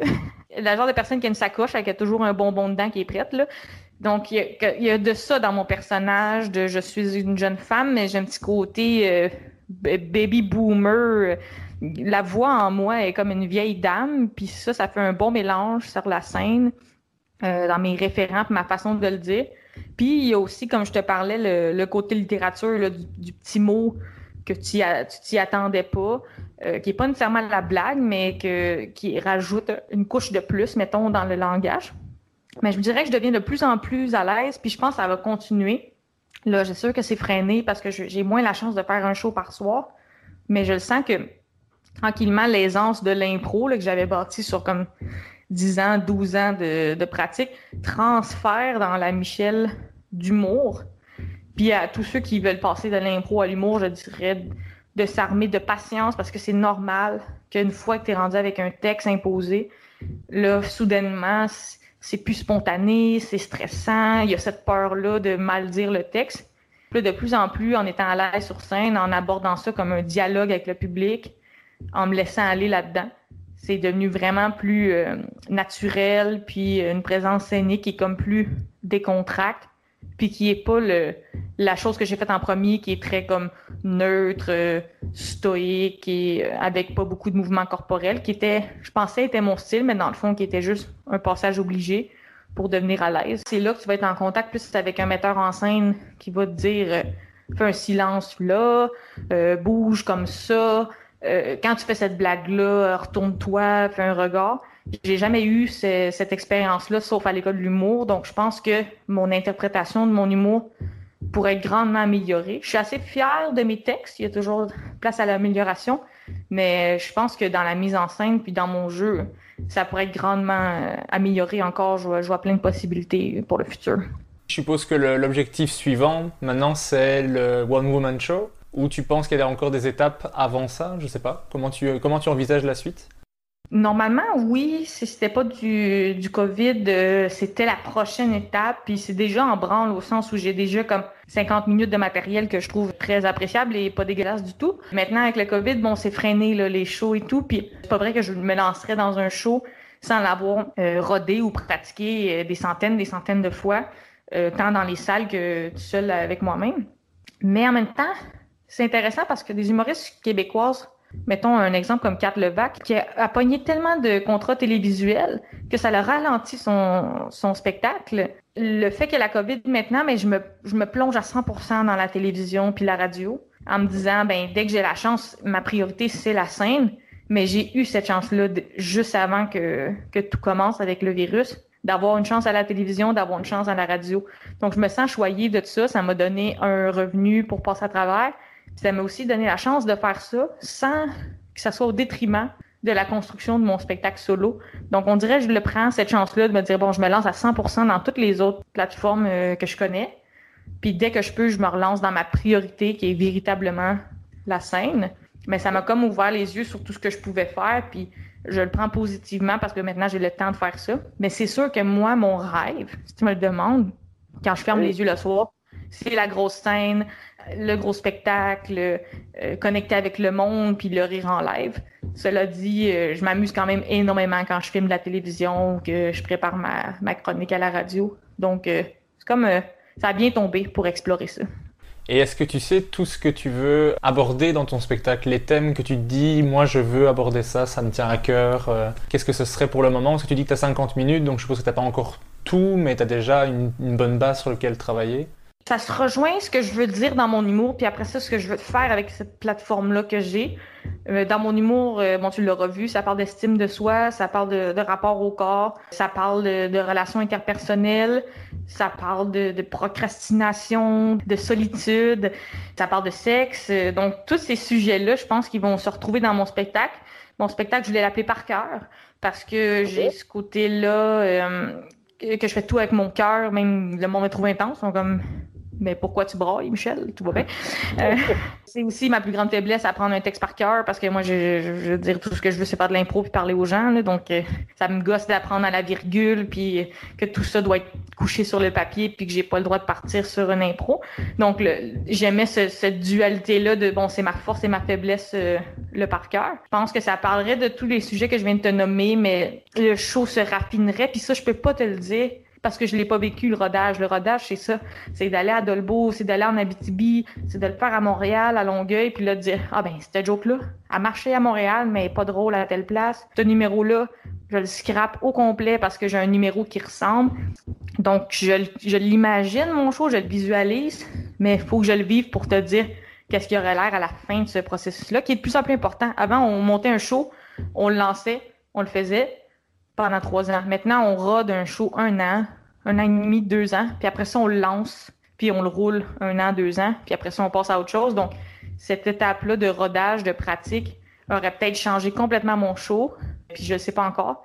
Mais ces sujets-là, ils vont rester importants pour moi dans tout ce que je fais. Quand je vais dans des entrevues, je plug ça. Quand j'essaie de faire des trucs en ligne, ça revient tout le temps en même chose, d'acceptation de son corps. Ces temps-ci aussi, à cause de tout ce qu'on a vécu en humour au Québec, prévention des agressions sexuelles, je lâche jamais de morceau avec ça puis de rendre ça un milieu sain pour tout le monde. Fait que ces temps-ci, ces causes-là, ça a augmenté un peu ma façon de faire tout avec mon cœur, puis aussi d'orienter mes choix de business selon ces valeurs-là, puis que ça soit vraiment cohérent le plus possible. Profiter de la plateforme que tu as pour euh, faire du bien de, au milieu plus que de faire comme si ça n'existait pas, quoi, je veux dire. Exact, parce que y a, moi, je suis pas quelqu'un qui cherche euh, euh, l'argent, en tout cas, du moins. J'aimerais bien ça être confortable dans la vie, au sens de pas me poser de questions, puis de, de bien manger. Euh, tu sais que c'est une priorité pour moi. il, y a une photo, il y a une photo avec un bain de Doritos qui m'a donné une petite indication là-dessus. ça te met la puce à l'oreille, mais j'ai pas de, de rêve de, de, grande gloire ou de grande richesse. J'ai plutôt le questionnement de si j'obtiens cette tribune-là, qu'est-ce que j'en fais? Ça veut pas dire que les gens qui font pas ça sont égoïstes. Moi, j'ai toujours eu cet appel-là de faire plus. Puis même si j'avais finalement choisi la littérature ou autre chose, je pense que j'aurais choisi un métier quand même qui est porté à aider les autres. Puis je trouve surtout que quand on a une tribune, t'es pas obligé d'aider les autres, mais si, ton seul but c'était vraiment d'égoïstement te, te, là-dedans, puis faire de l'argent avec ça, puis ta tribune tu l'utilises juste pour euh, comme te plater dans le sens du poil, j'ai l'impression qu'il passe à côté de quelque chose d'important puis de grand, genre. Puis j'ai l'impression en plus qu'au Québec, comme je te parlais, le public, il, veut ça, il est super sensible, il est ouvert de plus en plus, il est, comme il est porté vers l'autre. Je pense que on s'entend bien, moi, le public québécois là-dessus, puis je reçois des messages, genre, je te trouve drôle et j'aime ça, ce que tu as dit sur les agressions sexuelles et j'aime ça que tu prennes le temps de parler de ça. Donc, pour moi, c'est une façon de connecter avec les gens et c'est pas une stratégie euh, du tout commerciale, c'est vraiment qui je suis. Tu sais, je peux pas m'en empêcher. Puis euh, ça vient de ma famille, on est comme ça, on parle des émotions, on s'entraide. Donc pour moi, c'est une partie de moi-même, puis c'est juste le vrai là. Bah, je, te, je, te, souhaite en tout cas le, grand spectacle que tu, que tu espères avec euh, ton one-man show et de pouvoir défendre les causes que, que tu aimes. Ici, à la toute fin, je t'avais prévenu, j'aime bien faire l'interview name dropping. Et je te demandais à chaque fois de me citer un humoriste, mais tu es obligé de te limiter à une seule personne. Et ça, c'est la difficulté du jeu, à chaque fois. C'est vraiment ah, dur, c'est vraiment dur ça. C'est comme le, ton film préféré, on dirait que tu arrives à en nommer une. Et là, comme dans six heures, là, on, ne sera plus en train de se parler, puis je vais me rappeler d'un un, une affaire que j'aime plus, puis je vais être comme, ah, faut que j'y écrive. Moi, quand je réponds à une question comme ça, je, je vois dans ma tête tous les autres qui me regardent en mode, mais, mais, tu, mais moi, tu m'aimais bien Et deuxième. Alors t'as le troisième derrière, mais moi Ah, ça, ça ne finira jamais. je vais te demander, ah, du coup, d'abord, l'humoriste que tu as rencontré qui est le plus sympa. Je dirais, il a été euh, quand même dans les médias, surtout cette semaine, la semaine passée, Adib Al-Khalidé. Je sais pas si tu oh. connais. Oh oui, oui, je l'ai reçu dans le podcast. Ben, il est, il est, très sympa. Et c'est pas du tout fake, là, pour l'avoir côtoyé euh, en, loge. Puis surtout quand je parlais aussi d'être... Euh, connecter euh, avec tes valeurs, euh, c'est juste parfait. L'humoriste qui pour toi est le meilleur improvisateur ça, c'est dur parce qu'il faut que je sois certaine de, qui c'est de l'impro. Il y a des gens qui ont de l'air d'improviser puis ça l'est pas. Euh, je, répondrais Sam Breton pour parler d'impro sur scène, pas de l'impro impro, là, mais d'après moi, il donne pas sa place. Surtout dans le, le crowdworking, parler aux gens, là, il est très bon. L'humoriste qui pour toi écrit le mieux coupera le, style long silence. Maintenant, je suis obligé de le laisser. ouais, c'est ça. Hein? Euh, ah, je, vais aller, euh, je vais aller avec mes classiques, puis je vais dire Dieu donné. Celui qui, pour toi, est le meilleur interprète, celui qui joue le mieux. Simon Leblanc. Tu connais, ouais. J'essaie de le placer dans n'importe quelle catégorie. Je suis comme, dis, dis que tu l'aimes. comme très connecté avec ce qui est. Puis dans la prévue aussi, je l'ai rencontré, puis il est comme exactement euh, comme sur scène. Fait après moi, il est comme très euh, connecté avec ce qu'il dit, puis euh, il est très vrai. Puis il est aussi euh, un peu masochiste, Simon. Il, il, il, testait son, son show. Il avait la chance d'avoir des salles pleines, puis il demandait quand même « Ah non, mais moi la petite salle, là, puis il invite juste six personnes, puis assure-toi qu'ils sont fâchés. » On dirait qu'il voulait le plus grand défi possible. Cet humoriste-là, il pourrait avoir une carrière de, de 300 000 billets, puis être très, très connu. Puis je pense que volontairement, il choisit de juste tout le temps se, se mettre au défi, puis faire les shows shows que lui a envie. Puis, euh, sincèrement, euh, c'est vraiment dans mes préférés. L'humoriste qui t'inspire ou qui t'a inspiré le plus? Oh, là, j'allais briser la règle du jeu. Ok, mais je, je dirais euh, Rosalie Vaillancourt, sans nommer d'autres noms, pas fucker le jeu, et toute cette vague de femmes québécoises hilarantes et décidées qui ont pris la place. Ça, ça, ça m'a nettement inspiré. Un humoriste qui pour toi est trop sous-estimé, qui devrait être connu par le monde entier tellement il est bon. Est-ce que le but, c'est que ça soit un rang d'éclair? Parce qu'à date, j'échoue. Je suis dans la pression. Euh, humoriste qui est, à mon avis, euh, sous-estimé. Ben, je dirais euh, Jean-Michel Martel au sens où, qui était mon ami de l'école, euh, qui fait de l'humour euh, plutôt absurde. Je pense qu'il est sous-estimé au sens où, moi, je le vois là que c'est comme le début d'une grande carrière. Je pense que tout le monde qui le découvre sont dans cette même idée-là, mais peut-être que les gens vont être surpris dans cinq ans qu'il soit déjà au top. Mais moi, je, je ne serais pas surprise. Mais je sais pas si c'est une bonne réponse parce qu'il est pas sous-estimé au sens, ça fait pas dix ans qu'il roule puis que personne comprend son humour. Mais j'ai l'impression que ça va faire un peu comme les Denis de Relais au sens c'est absurde jusqu'à temps que tout le monde le connaisse puis que tout le monde soit vraiment embarqué avec lui. Mais j'ai l'impression qu'il pourrait être sous-estimé par des gens, mais que dans, dans 5-10 ans, il va être partout. Et je t'avais prévenu aussi, je te demande de choisir entre deux humoristes. Tu dois me dire celui qui te fait le plus rire sur scène. C'est vraiment subjectif. Toutes les personnes qui sont citées sont que des gens ultra talentueux. Je le dis à chaque fois, mais ça m'évite des problèmes. Premier choix entre Mike Ward et François Bellefeuille. Euh, Bellefeuille. Tu peux justifier quand t'as envie. Si t'as pas envie, tu ne justifies pas, mais c'est laissé à ton appréciation personnelle. Entre Patrick Groux et Martin Perizzolo. Euh, euh, Martin Perizzolo. Comme tu dis, je, je le sens pour cette question-là, plus le côté personnel que ça implique. Il y a beaucoup d'humoristes que je respecte énormément, qui sont mes collègues, mais quand t'es comme, ah, lui, c'est juste, ça me, ça me fait rire. Il y a euh, Martin Perizzolo est devenu connu au Québec pour un personnage qu'il faisait avec Mike Ward, qui s'appelle Poudy. Il y a quelque chose de Poudy qui est présent chez Martin, il y a un petit zouzou, il y a un petit qui, qui vient me chercher puis qui va toujours me, me faire rire, euh, et ça, même si je travaille tout le temps avec Pat puis qui me fait beaucoup rire. Entre Pierre-Olivier Forget et Jean-Michel Martel. Oh! Euh, prendre Jean-Michel Martel juste pour l'unicité qu'il offre. Euh, Pierre-Olivier est, extrêmement drôle, mais Jean-Michel, c'est un produit unique. Puis même souvent à l'école, c'est comme j'essayais d'être la plus drôle, puis je peux pas topper l'unicité de, ce qu'il faisait. Puis à cause de tout ça, il prend, pour moi, il passe devant beaucoup, beaucoup de gens parce qu'il ne ressemble à personne. Entre Yannick Demartino et Jean-Thomas Jobin. Euh, Jean-Thomas, mais c'est drôle euh, tes deux, tes deux questions parce qu'à mon avis, P.O. Forget, c'est un peu Yannick de Martineau. Puis euh, Jean-Michel Martel ressemble à Jean-Thomas, à mon avis, mais euh, dans cette même optique, je prends euh, Jean-Thomas aussi. J'aime beaucoup sa façon de parler là, quand je parlais de littérature puis du choix de mots. Là, des fois, il, il y a le sens de choisir le, le bon verbe qui me titille. Mais oui, c'est Jean-Thomas, mais j'aime beaucoup Yannick aussi. J'aime son humour et son style. À la limite, il me ressemble plus, mais j'avoue que Jean-Thomas, encore une fois, par son côté euh, unique, euh, se démarque pour moi. Ben, J'invite euh, les gens qui écoutent à aller voir l'épisode juste avant, parce que c'est avec Jean-Thomas Jobin, justement. Donc allez écouter ça. Entre Christine Morancy et Rosalie Vaillancourt. Euh, Rosalie. Euh, Christine, je l'adore. Elle me faisait pleurer de rire à l'impro, mais elle fait comme des anecdotes. Puis c'est, pas le style d'humour euh, que, je préfère, malgré que ça me fait super rire, Christine. Puis oui, elle m'amène aux larmes avec ses anecdotes, mais le, build-up d'anecdotes, là, ça prend du temps, raconter une histoire, puis arriver, idéalement, à un fou rire. Euh, j'aime mieux des petites blagues aux 7 secondes que deux secondes, deux minutes d'explication pour arriver à un fou rire aux larmes. Euh, J'aime vraiment ce que Christine fait, mais Rosalie, euh, elle vient plus me chercher rapidement. Entre euh, Louis-José Houd et Martin Matt. Ou José Hood. Entre Simon Gouache et Maud Landry. Oh! Maud Landry, Maud Landry. Ouais, je pense que ses sujets sont, sont plus funky que Simon Gouache, malgré que Simon Gouache, est comme, souvent, il est excellent, puis il va prendre le sujet que tout le monde a essayé, puis il va le faire mieux, puis il, y a une finesse, mais Maud Landry, ses prémices me font rire. Je sais comment tu penses à écrire des jokes d'ananas, des jokes de poney, alors que personne fait ça?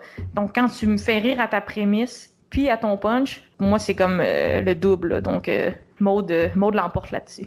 Je ne sais pas comment elle les a écrits, ces jokes. À chaque fois, je les écoute et je me dis, mais what? Je comprends pas et tout me fait rire. C'est l'épisode encore avant. Je, je fais vraiment ma pub ici. Entre euh, PA Méthode et Mariana Mazza. Euh, PA méthode. On se rejoint dans nos, nos choix de joke, moi puis PA. J'avoue que j'aime beaucoup la fougue euh, pour la carrière de Matza, puis euh, son côté euh, business et travaillante m'impressionne beaucoup, mais je dois dire que PA méthode l'emporte dans ses choix de sujet. Vous ne le voyez pas, mais son chat vient de donner un coup de boule dans le micro de Michel. Un coup de boule, ben oui. Mon, ma belle chatte Zidane. Entre Louis Morissette et Marilyn Jonka. Euh, Louis Morissette, je dirais peut-être. ah, T'as dit sur scène, hein? Oui, sur scène. Ok. Non. Ben, Louis Morissette, je vais faire un petit coucou à ses émissions, mais euh, sur scène, non, c'est dégueulasse. Euh, J'espère tellement que ton podcast va pas devenir populaire au Québec. Non, mais Moi, moi j'espère, j'espère complètement le contraire. moi. je te fais de la pub, mais je vais te dire de pas écouter la fin au monde. Mais non, euh, Louis Morissette, j'ai beaucoup aimé ses émissions, c'est-à-dire euh, CA, qui était conseil d'administration, qui je pense a été vendu dans d'autres pays d'ailleurs, puis euh, aussi une émission qui s'appelait Trois fois rien. Donc, au niveau de sa scénarisation, ses émissions, puis sa production, euh, j'aime beaucoup son travail. Mais si on dit sur scène, alors ça va être plus Marlène Jonca. Et la toute toute dernière question que j'aime poser dans le podcast, j'aimerais bien savoir qui est-ce que tu aimerais entendre dans le, dans le podcast comme je viens de le faire avec toi, sur lequel on revient sur tout son parcours. Qui est-ce que tu aimerais entendre? Euh, je te proposerais euh, Coco Béliveau. Est-ce que tu la connais? Oui, C'était dans le prochain stand-up, ouais. Moi, je t'en Ok. recommanderais. Je pense qu'elle a un parcours euh, qui est super intéressant. Elle a aussi des, des passions variées. Elle a un, aussi un... Tantôt, je parlais d'être de gauche, mais elle a, elle a des messages dans son humour euh, qui sont, à mon avis, euh, super intéressants. Puis c'est sans euh, pousser ça sur les gens ou nécessairement essayer de convaincre, mais à mon avis, ce qu'elle offre euh, comme contenu, c'est vraiment euh, le fun. Puis son accent, là, ça va être un beau défi pour tes auditeurs, mais elle est vraiment drôle et sympathique, donc je pense que ça pourrait être une bonne invitée. J'en prends note. Merci énormément d'avoir accepté de faire le podcast. Merci à toi, merci de m'avoir reçu, c'est super le fun, puis euh, je te souhaite euh, bon succès. Je vais partager tout ça avec euh, mes abonnés du Québec. Merci beaucoup.